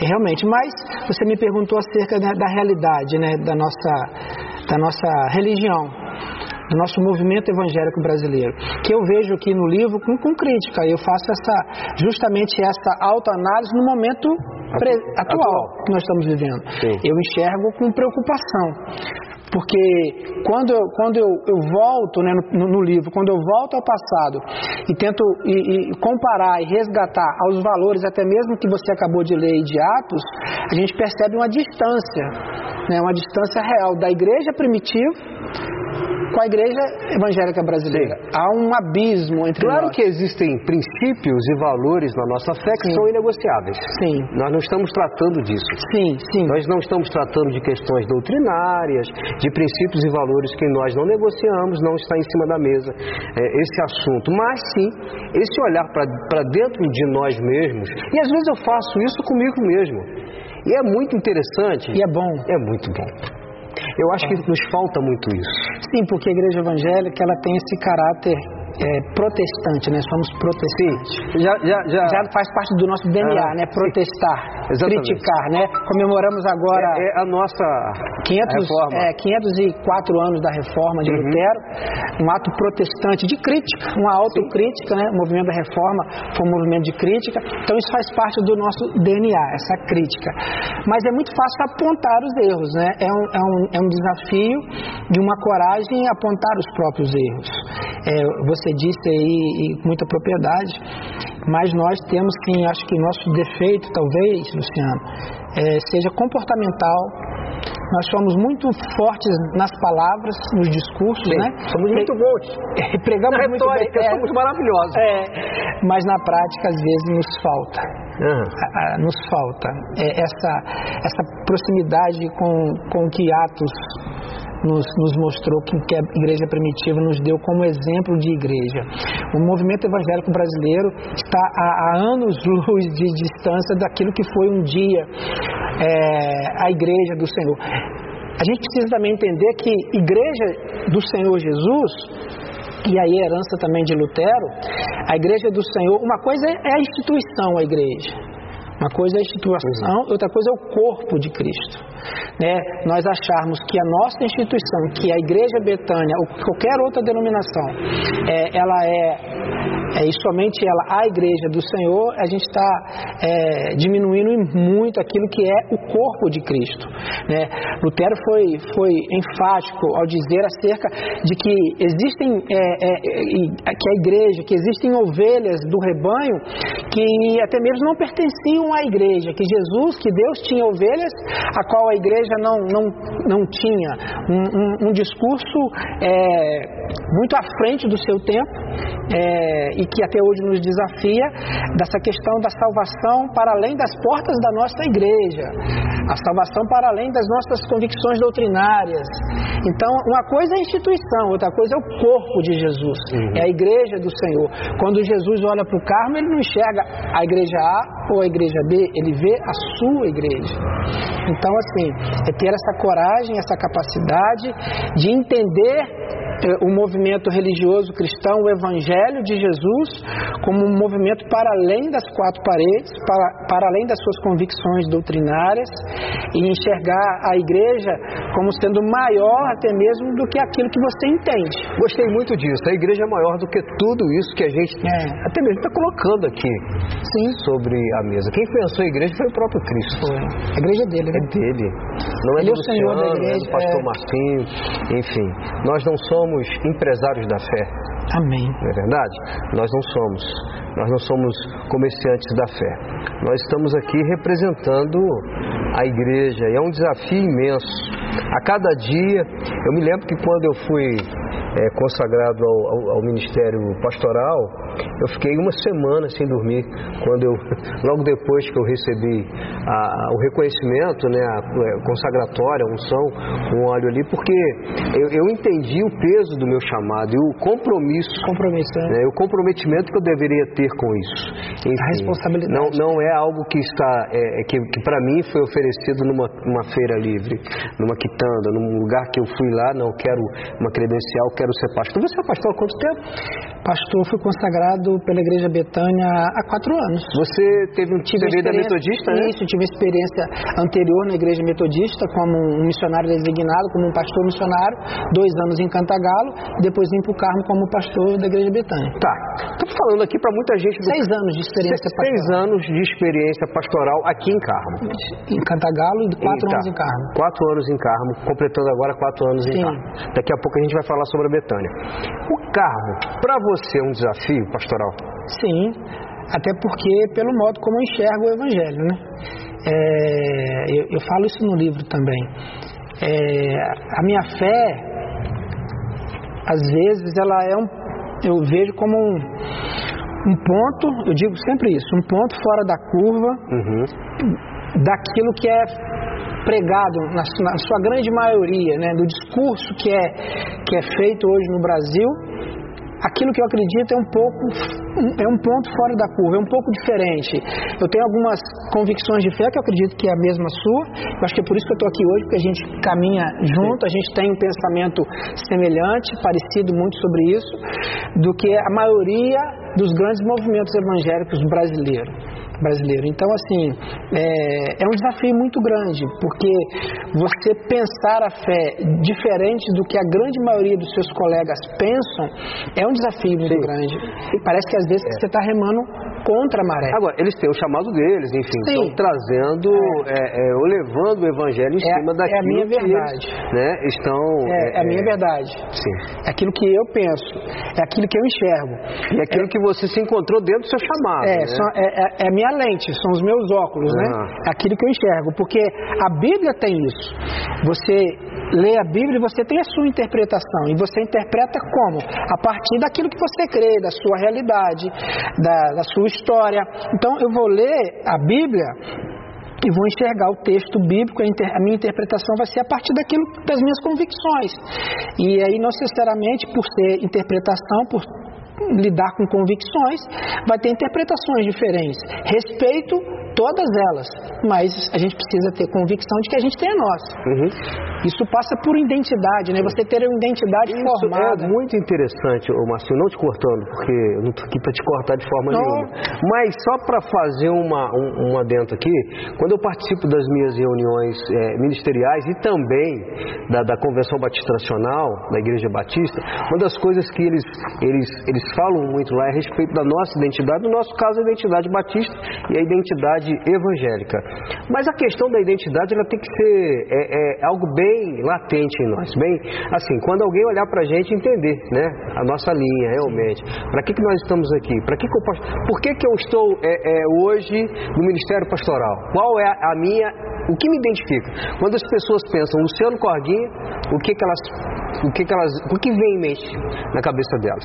Mas já já você vai, você vai me responder. Lembrando que nós estamos aqui no primeiro episódio, Marcinho, do podcast do Corguia. Com muita alegria nós estamos aqui também sendo abençoados e patrocinados pelo meu querido é, cinegrafi- cinegrafista, também o meu produtor, é, o Léo Muniz. Já já estamos de volta. Podcast do Luciano Corguinha, que coisa boa estarmos juntos aqui pelas mídias sociais para esse momento de resenha, de palavra. É muito legal podermos receber pessoas incríveis como meu amigo Marcinho, porque o Marcinho é um cara, além de ser muito gente boa, um baita pastor e também deixa a gente à vontade para à vontade aqui, Luciano. para a gente perguntar realmente aquilo que, que é relevante para as pessoas. E eu estou aprendendo muito com você, tá? Ah. Tô aprendendo muita coisa. Você gosta de podcast? Gosto. Bacana, né? Bacana, bacana. Veio, veio para ficar, né? Veio para ficar. E a gente vai, nós faremos bastante aqui. Vamos fazer aqui com outros assuntos também. Vamos falar sobre esporte, saúde, educação, enfim. E também fé, né? Com certeza. Bom, antes de, do Blake, eu havia falado para você a respeito da, da identidade. Identidade. O que, que você tem a, a falar sobre isso? Você falou, né, é, quando as pessoas olham para o Luciano, Isso, olham são- pro Marcinho, são pra convi- igreja. convidadas, né? a- Isso. O que, que vem à mente, ou o que precisa vir à mente. É, eu acredito, Luciano, que religião, eu ouvi há pouco tempo e é uma coisa que eu já acreditava. Vários outros pastores dizem isso. Que a religião, que a fé, não é você trazer Deus para o nosso plano e querer e desejar que Deus venha resolver os nossos problemas. É um Deus que está a nosso serviço para resolver os nossos dilemas, de um Deus que vem para solucionar as nossas dificuldades. Não é que Deus precisa descer e deixar de ser Senhor para ser nosso servo, para nos dar presente. Religião não é isso. Quando você pensar né, no Marcinho, no pastor Marcinho, pensa que ele crê que não é o céu, não é Deus que precisa descer, mas é que a gente que precisa subir. A gente é que precisa buscar as coisas que, que são do alto, Pensar nas coisas do alto. os valores do alto. A religião serve, entre aspas, não é para vir resolver o meu problema, mas a religião serve para me tornar uma pessoa melhor, para próprio- me, me tornar uma pessoa do bem. Sim. O próprio termo, né? Religare. Religarem. Ligar o homem. É nos religar a Deus. O Evangelho é para que a gente se torne uma pessoa melhor, para que a gente seja uma pessoa do bem. Jesus era uma pessoa do bem. Jesus era um, um, camarada que as pessoas gostavam de estar perto dele. Rapaz, você falou. Então, assim, é, falou, é, é, é para nos tornar uma pessoa amiga. Isso é maravilhoso. Isso que você falou aqui me abre agora um pensamento assim que realmente me, vai me impactar bastante sempre, tem me impactado muito. Aonde Jesus estava, tinham as multidões com ele. Sim. E aí, ele era uma pessoa acessível, sim, dócil, amável. E aí as pessoas se sentiam bem, bem ao lado de Jesus.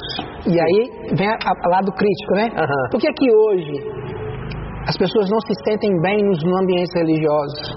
Por que, que os, pe os pecadores hoje, né, é, às vezes, não, não querem ficar ao lado dos pastores? Por que, que se sentem né, arredios? Sim. A questão da consciência do pecado existe aí fora? Não sei. Mas devia existir, né? Pecado, porque, salvação são discursos isso. religiosos. Sim, porque a, a, própria palavra de Deus fala que é o Espírito Santo que convence o homem do pecado, da Sim. justiça e do juízo. Sim, existia em Jesus e ainda assim existindo, as pessoas gostavam de estar perto Sim. dele. Não é, não é o discurso de, acerca de, de santidade, não é o discurso acerca de salvação que afasta as pessoas, porque Jesus tinha esse discurso e os, e os pecadores gostavam de estar perto dele. Eu me lembro agora, você é, é, falando aí, me veio à mente daquele momento em que Jesus, ele, eles chegaram até ele e com a mulher que foi vista adulterando, creio que agarraram ela pelo cabelo, puxaram e levaram ela até Jesus. E Jesus estava lá, escrevendo alguma coisa, e os homens chegaram para Jesus e falaram assim: Olha, foi apanhada vista adulterando. E na lei, falou Moisés que quem fosse apanhado em flagrante adultério teria que ser apedrejada. Pena capital, pena de morte. Não e, somente a mulher, mas o homem o também. homem também. Mas Marcinho, aí tem muita gente que fala assim: oh, caramba, pastor, o que Jesus estava escrevendo ali? O que eu percebo aqui, gente, é que, na realidade, Jesus não estava dando a mínima para aquilo. Porque ele estava, quando você está, alguém fala alguma coisa e você está escrevendo. Você não está prestando muita tá prestando atenção. atenção. É uma, uma, uma interpretação boa. Uma interpretação interessante, que eu, eu lendo aquilo ali, eu falei, legal. E Jesus estava ali e mais uma vez perguntaram, e Jesus falou: olha, quem entre vós não tiver pecado, que atire, que atire a primeira, a primeira pedra. Então, o pecado existe, né? Nós vivemos é, é, nessa, nessa situação ambiente do mundo hoje. E a igreja, aí por que, que eu falei a respeito de uma conscientização coletiva a respeito do estado do ser humano, né? Que, que ele precisa ser alertado a respeito disso. E a igreja, ela fala isso. Sim. Né? Ela anuncia isso. Sim. É, quando eu digo que nós aqui devemos subir e transcender, tem a ver com isso. Tem a ver com santidade, uhum. tem a ver com a vida de valor, de ética, de moral, né, de uma vida de, de, santidade. Mas não apenas o discurso. Sim, na prática. Tá. Na prática, com certeza. Então, sobre a identidade ainda. É, é um discurso assim de da gente subir, da gente se tornar uma pessoa melhor. E se tornar uma pessoa melhor tem a ver com santidade, tem a ver também com não pecar. É, é, ainda que seja um discurso religioso, sim. mas sim, é, ter religião. Santidade nada mais é do que separação. É, o termo Seria... significa separação. Mas é mais amplo mais profundo. Eu acho que muito mais profundo, né? Tá. Não uma separação no sentido de que é, você deve se, se, se, separar das pessoas. Porque Jesus era santo, mas misturado com todo mundo. Sant... Você sabia, Luciano? Lógico, você que você sabe quem sou eu para. Não, pra, pra eu estou aprendendo aqui, ah, gente. Eu estou é... aprendendo. Esse menino aqui é, é professor. Nada, deixa eu te tá? falar uma coisa. Oi. É, no judaísmo, Fala. a lógica do judaísmo, ah. é, você sabe que as leis judaicas, né, são leis assim é, que buscam muito essa santidade, né, Sim. para da pureza e da contaminação. Então, do homem se tornar puro e, e se santificar e se separar. As leis judaicas, né, uma das leis vai dizer que você não deve tocar um defunto, senão você se torna um impuro. Aquele que tocar um defunto fica impuro. Sim. E aí tem todo um ritual de purificação. É, a mulher do fluxo de sangue, por exemplo, era uma mulher que não podia, quem a mulher que estava com fluxo de sangue não podia sair na rua porque era tida como impura. Tinha que se isolar, né? Tinha que se isolar. Ninguém podia tocar nela senão ficava impuro uma lei para se purificar. Ninguém podia tocar num leproso, porque se contaminava não só com a doença, mas também com a impureza, porque se achava que se ele está é, leproso é porque ele cometeu algum pecado e está pagando por isso. Tinha essa consciência também. Então, a lógica judaica é que a impureza né, contamina a santidade, de que o impuro ele suja o puro. Em Jesus essa lógica muda. Uhum. A santidade de Jesus não é uma santidade que se isola, mas é uma santidade que se mistura, que toca e que torna as pessoas santas. Por isso que Jesus purifica, né? Por isso que Jesus tocou no defunto e ao invés dele ficar contaminado, o defunto ressuscitou. Por isso que Jesus toca no leproso e ele não fica leproso. do fluxo. Mas o leproso é curado. Né? Ele toca, né? Ou a mulher de, de, toca, de toca nele e ele não fica impuro, mas ela é curada. é curada. Então a santidade da igreja hoje ela, a gente precisa crer nessa santidade, a gente precisa acreditar no poder transformador do Espírito Santo, que ao nos relacionarmos com os pecadores que nós achamos, né, entendemos que são, não são eles que irão nos contaminar, mas nós é que iremos santificá-los. Uhum. E a nossa convivência com eles que irá transformá-los. Se a gente se isolar, se santificar nessa coisa religiosa, não há transformação. Dentro desse ambiente bacana, bonito aqui, de quatro paredes, né? É, de uma certa forma, estamos aqui. E aí? Somos chamados para além disso daqui, né? Muito além, né? Acho que a, a igreja chamar para fora. Para né? fora, uma congregação, né? Chamados para fora. Para termo já diz tudo a respeito disso. Agora, ô Marcinho, nós poderíamos falar muita coisa aqui, mas às vezes o tempo vai passando, meu diretor olha, para mim e ele sempre. E, a, o tempo um às vezes é curto e os assuntos também são polêmicos, né, São polêmicos, mas são muito pertinentes, muito legais mesmo. Quero mandar um abraço para todos os meus amigos das mídias sociais. Você que está com a gente aqui, é o podcast do Luciano Corguinha de número 1. Tá gostando, Marcinho? Muito. Muito bom, né? Quer mandar alô para alguém? Mais uma vez, uma honra estar aqui. Quer mandar alô para alguém? Pessoal da igreja? Pessoal da minha igreja, da Betânia. Isso. Completa quatro anos agora, pois minha é. esposa, Cláudia. Sei, parabéns! Do valor. O, o Marcinho, quanto tempo de casamento? Dia 28 de novembro, é, fazemos 23 anos. Estive lá. Foi? Hum, estive lá. É, então, casamento é bem. Família é tudo, né? Tudo. É tudo. Nosso família. seguro. Verdade. É, é, enfim, você está falando para mim aí a respeito da igreja Betânia. Como ela começa aqui no carro? Começa no ano de 2017. Temos apenas quatro aninhos. Betânia é uma criança, um bebê de quatro anos. Uhum. Tem muito a aprender com vocês. Eu que tenho que aprender com você. Betânia nasceu no ano de 2017. O Evangelho de João fala que aquele que é nascido do Espírito, né, é como um vento, né, que ninguém sabe de onde vem nem para onde uhum. vai.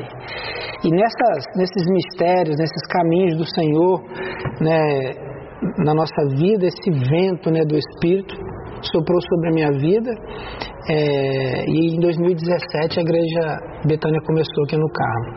Ela já existe no Rio de Janeiro, pastor Sérgio, meu cunhado, já está há bastante tempo lá no Rio, com a igreja Betânia, me fez o convite para começar o trabalho aqui no Carmo. E no ano de 2017 começamos ali na casa do nosso irmão Roger e Flávia, no porão da casa deles, no salão da casa embaixo. Começamos a nos reunir e logo o Senhor foi, foi enviando pessoas, nós fomos é, nos unindo nesse projeto e aí já alugamos um espaço.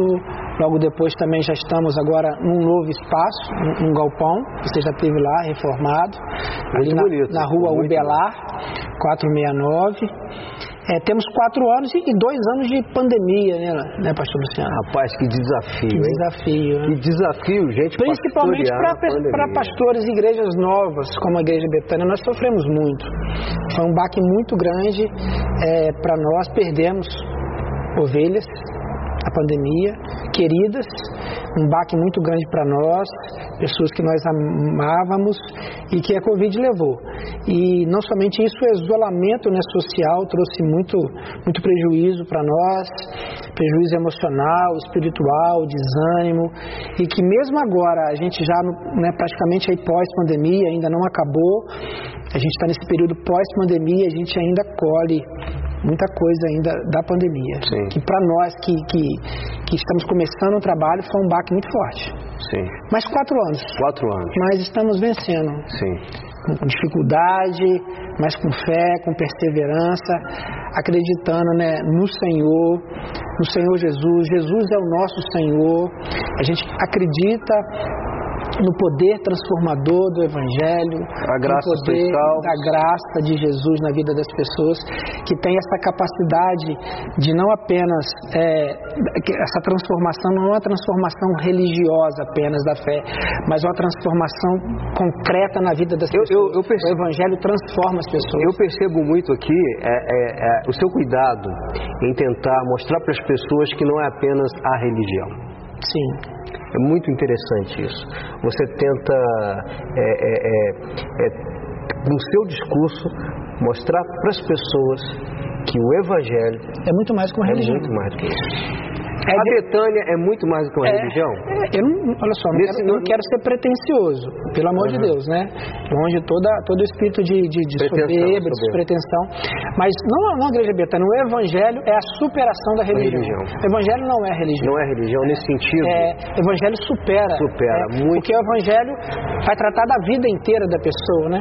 Não vai falar apenas da questão ritual, ritual de dentro de um templo, mas vai falar da vida. A igreja, na religião, é um templo. A igreja, no evangelho, é a vida da pessoa.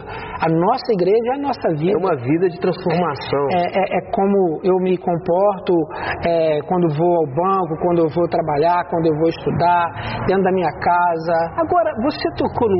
A gente vai conversando aqui, os assuntos vão, Vão aparecendo. né? Os assuntos vão aparecendo e, e o tempo, daqui a pouco. É porque é bom conversar com você. Rapaz. Mas assim, nós moramos numa cidade. Wesley, Carro tem quantos mil habitantes? 19? Deze- 19 mil. Cerca de 19, né? É, 19 mil habitantes. É um desafio da testemunha em carro? Principalmente para nós dois, né? Somos filhos da terra. Pois né? é, rapaz. Porque aí é o Luciano, filho do Oséias. É, da padaria. É, é o Marcinho, É. filho da Guguta. A própria palavra Guguta. Um abraço para dona Guguta, para seus irmãos também. A palavra fala que o profeta não tem valor. Eu ia falar isso, iria falar isso agora há pouco. Para nós, eu acho que é mais desafiador. Pois é, para mim, para o Luciano, é muito desafiador. Já até mim falei também. com Deus várias vezes, falei, Senhor, é aqui no carro que o Senhor me quer. É, graças a Deus, hoje eu tenho um trabalho também em mídia, né, que é na Rádio Juventude. Quero mandar um abraço para os meus diretores, para os meus amigos da Rádio Juventude FM, o meu querido gerente Alan Caetano, também lá o, irmão Valber Pereira, o pastor Valber, que é o presidente, o Milton, que é o meu produtor e apresentador, Milton Carvalho, para todos os amigos da Rádio Juventude. Vou receber alguns colegas aqui também, inclusive o Raoni. Não. Mas enfim, é, é, é- é complicado isso. E, e- porque a própria palavra fala que sim, né? Essa questão de nós morarmos numa cidade pequena, né? A gente tem que ser Filho da terra. Filho da terra.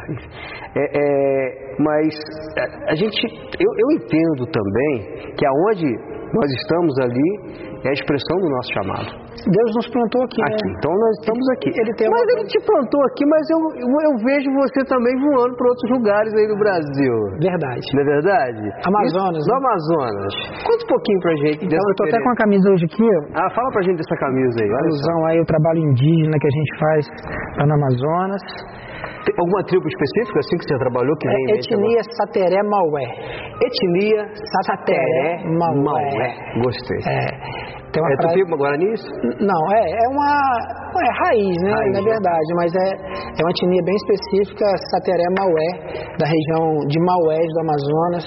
É, tudo começou também, tem a ver no ano de 2017. O ano de 2017 foi um ano que mudou a minha história, mudou a minha vida. 2017 foi um marco, porque foi o ano que eu fiz a primeira viagem missionária, foi o ano que nasceu a Igreja Betânia.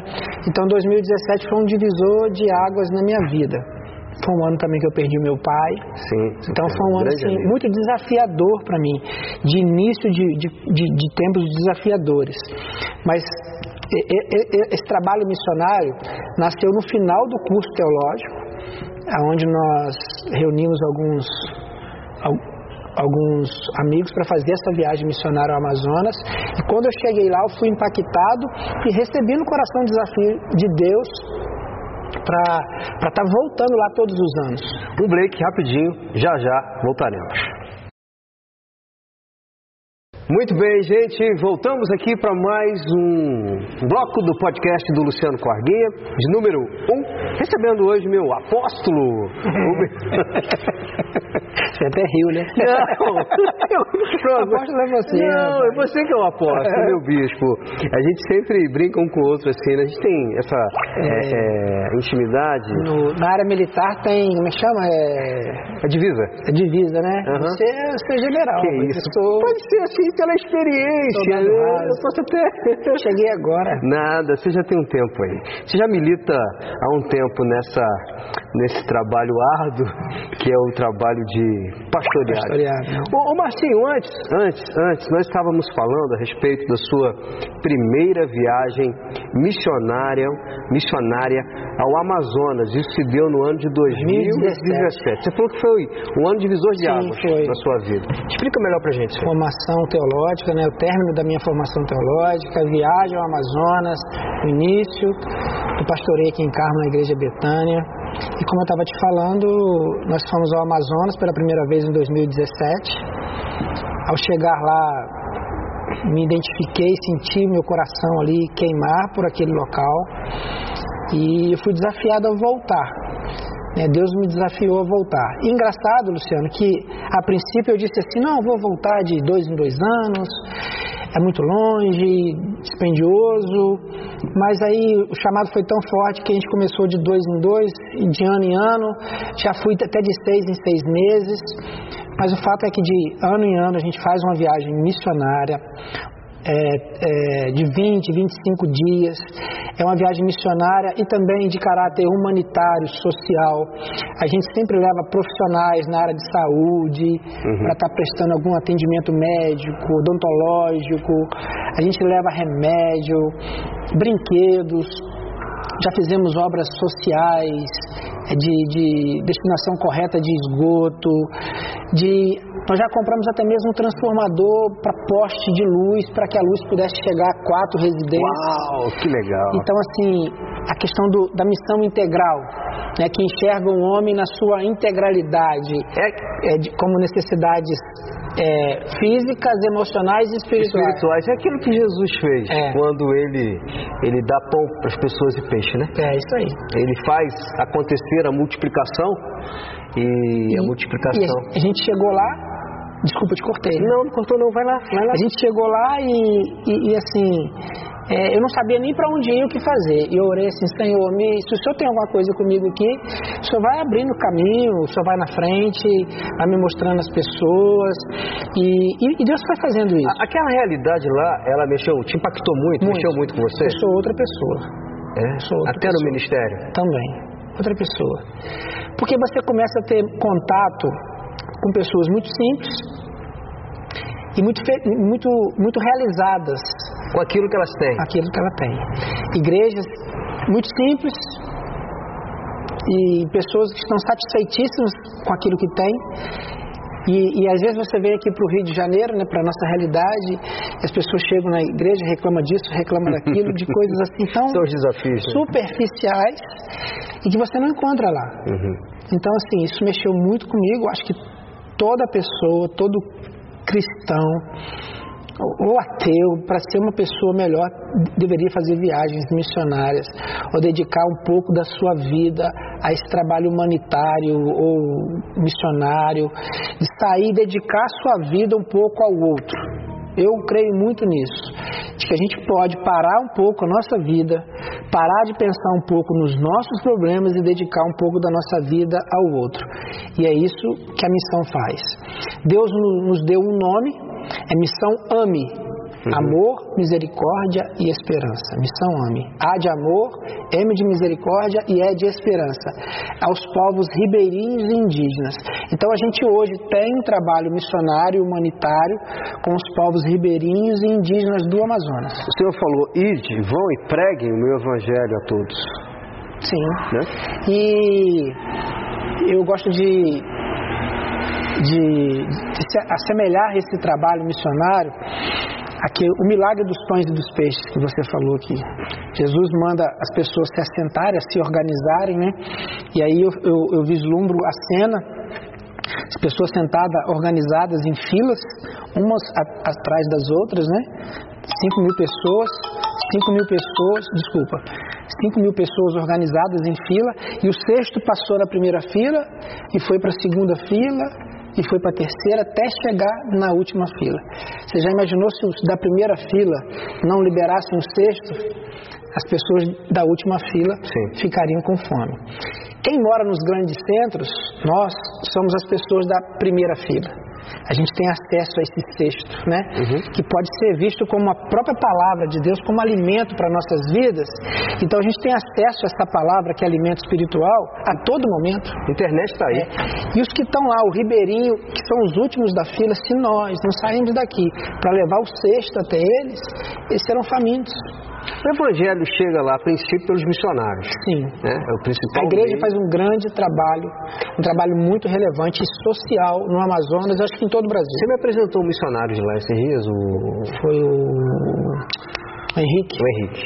Henrique. Henrique veio passar um tempo aqui com a gente, ele é do Amazonas. Sim, sim. É um povo muito assim receptivo, hospitaleiro, Coração isso, aberto. sofrido, mas feliz. É um povo assim que tem uma lição de vida para passar para a gente que vai lá.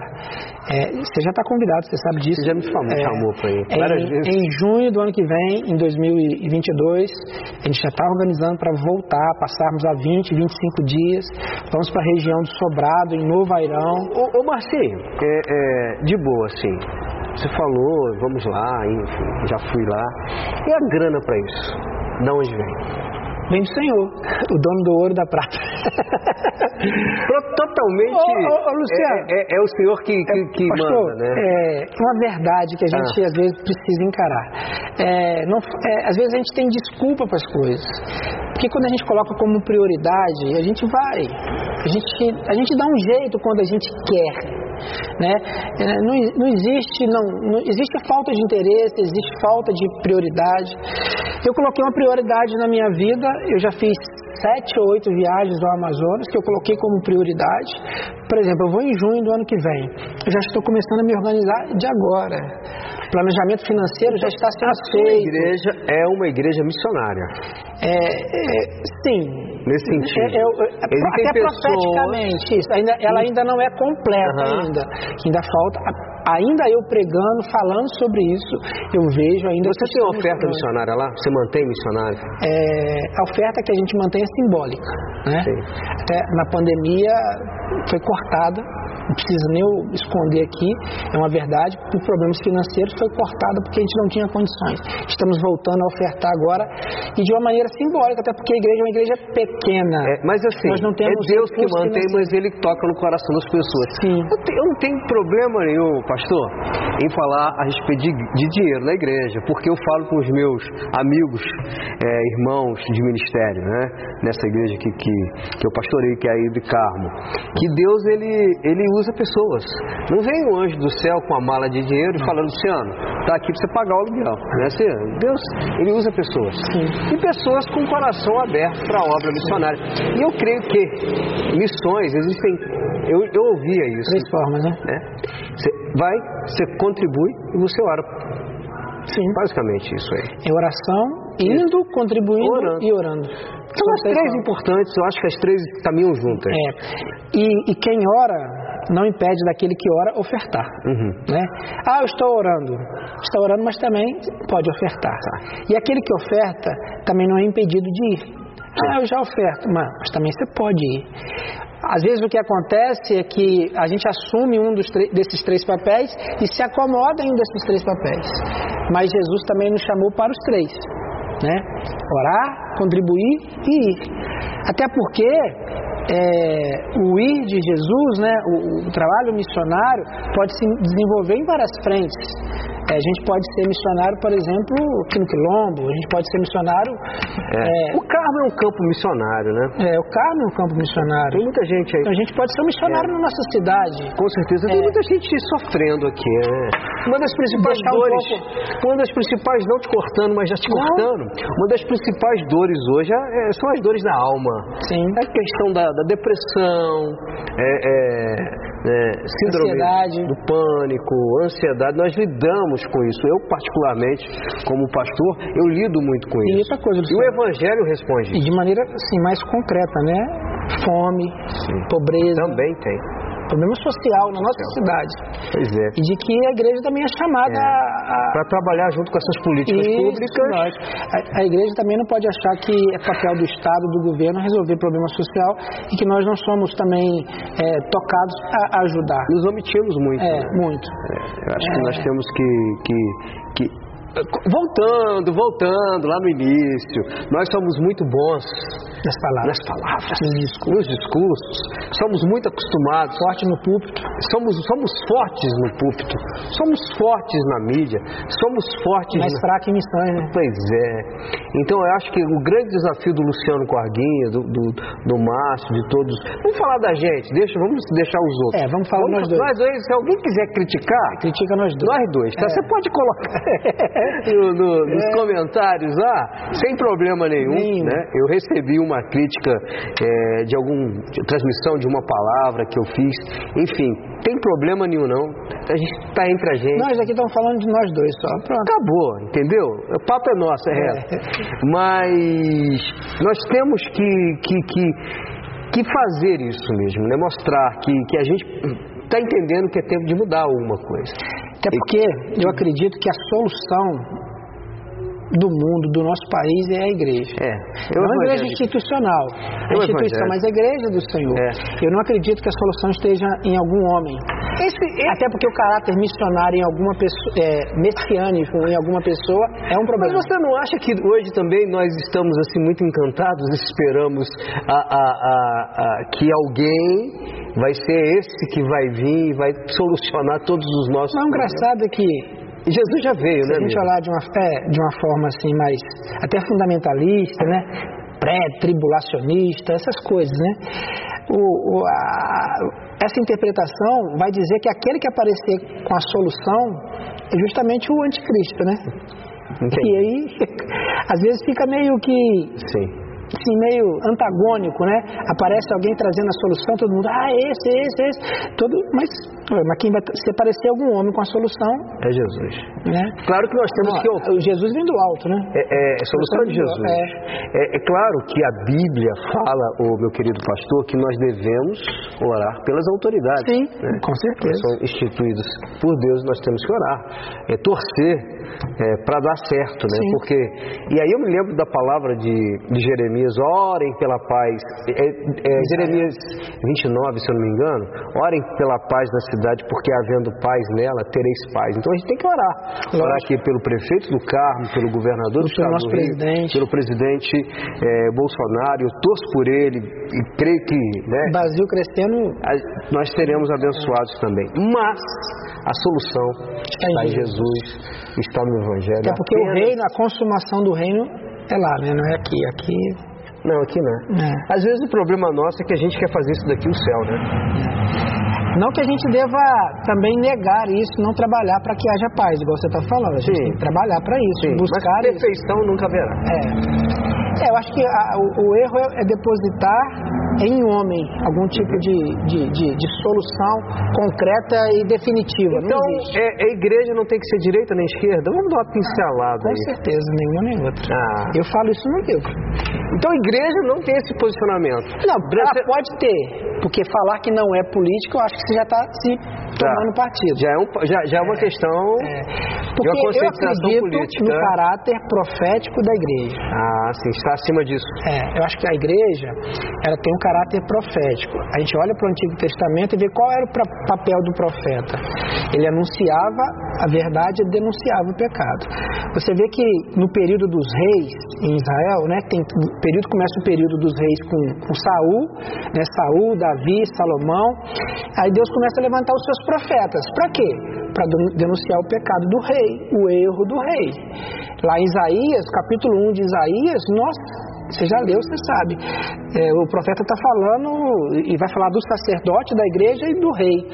Então, assim, o caráter profético da igreja, de uma igreja que é isenta em termos de, de como é que eu vou colocar? Ela, ela, ela está presente, ela é politizada, mas para denunciar o pecado, para anunciar o evangelho, não para fazer parte e tirar proveito. Senão ela perde a sua autoridade. É, perde o caráter profético. O que eu vejo hoje é a igreja querendo é, tomar proveito Sim. da política e trazer benefícios para si. Ô, ô, ô Marcinho. Ela acaba. Acabou o tempo? Não, peraí. Olha só, gente, aqui não vai acabar nunca esse podcast. Primeiro, o podcast número um do Luciano Corguinha. Ele não tem fim, porque eu tô com essa fera aqui, esse irmão nosso. Quem não conhece o Marcinho aqui no Carmo já é, é hiper inteligente. É uma honra receber isso? você Ah. aqui. É verdade, é verdade. Né? Eu creio que, que esse podcast vai marcar. né? O pessoal está comentando. Você pode comentar aqui, enfim, e dar sua opinião. É, nós estamos, né, um bate-papo. Você pode discordar, sem problema nenhum, mas A gente vai voltar aqui para falar, terminar esse assunto final. pois é. E vai dar o que falar. Esse assunto vai dar o que falar. É porque a nossa bandeira é Jesus. É Jesus. É. Você pode discordar de muita coisa.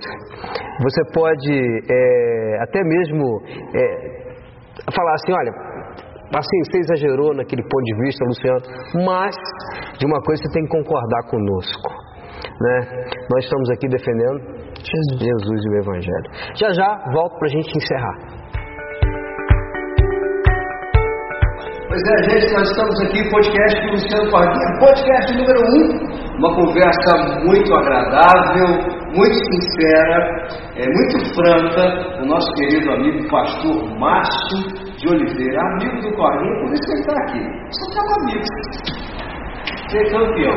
Estamos aqui com a produção e os trabalhos técnicos também estão sendo feitos por esse cara super gente boa, Wesley Muniz. E você pode contratá-lo pelo telefone 22988158897. Está passando aí nos créditos. Vou repetir: 22988158897. Ele trabalha com mídias sociais, está fazendo um trabalho aqui no carro sensacional. É, você que é empresário, comerciante, procure esse fera aí que ele vai te ajudar, vai te dar um suporte super bacana.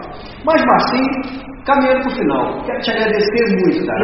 Muito, muito, muito. É, pede desculpa a Cláudia por ter te falado. Prazer estar aqui.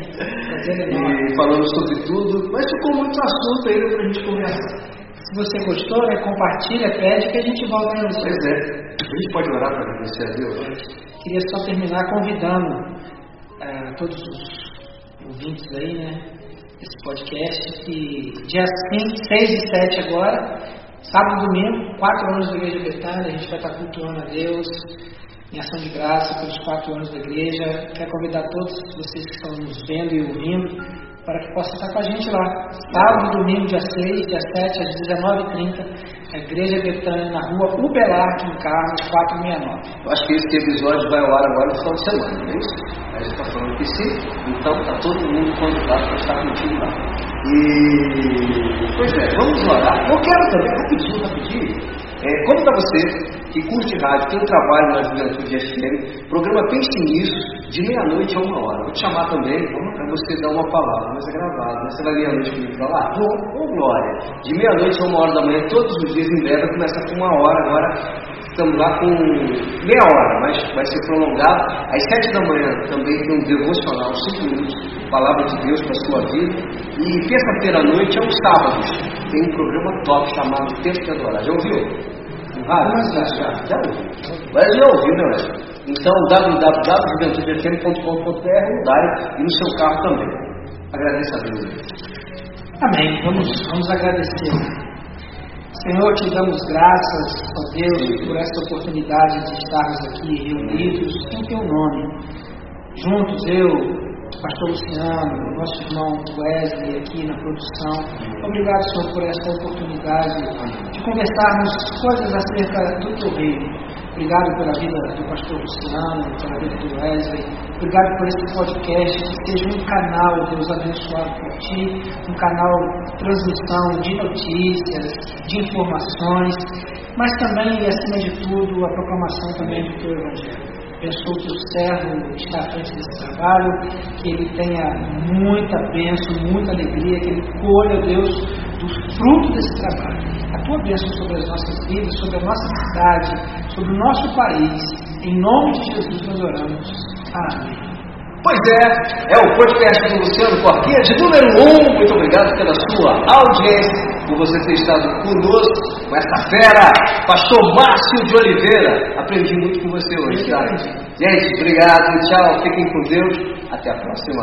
Até o próximo podcast com o Luciano Corquinha.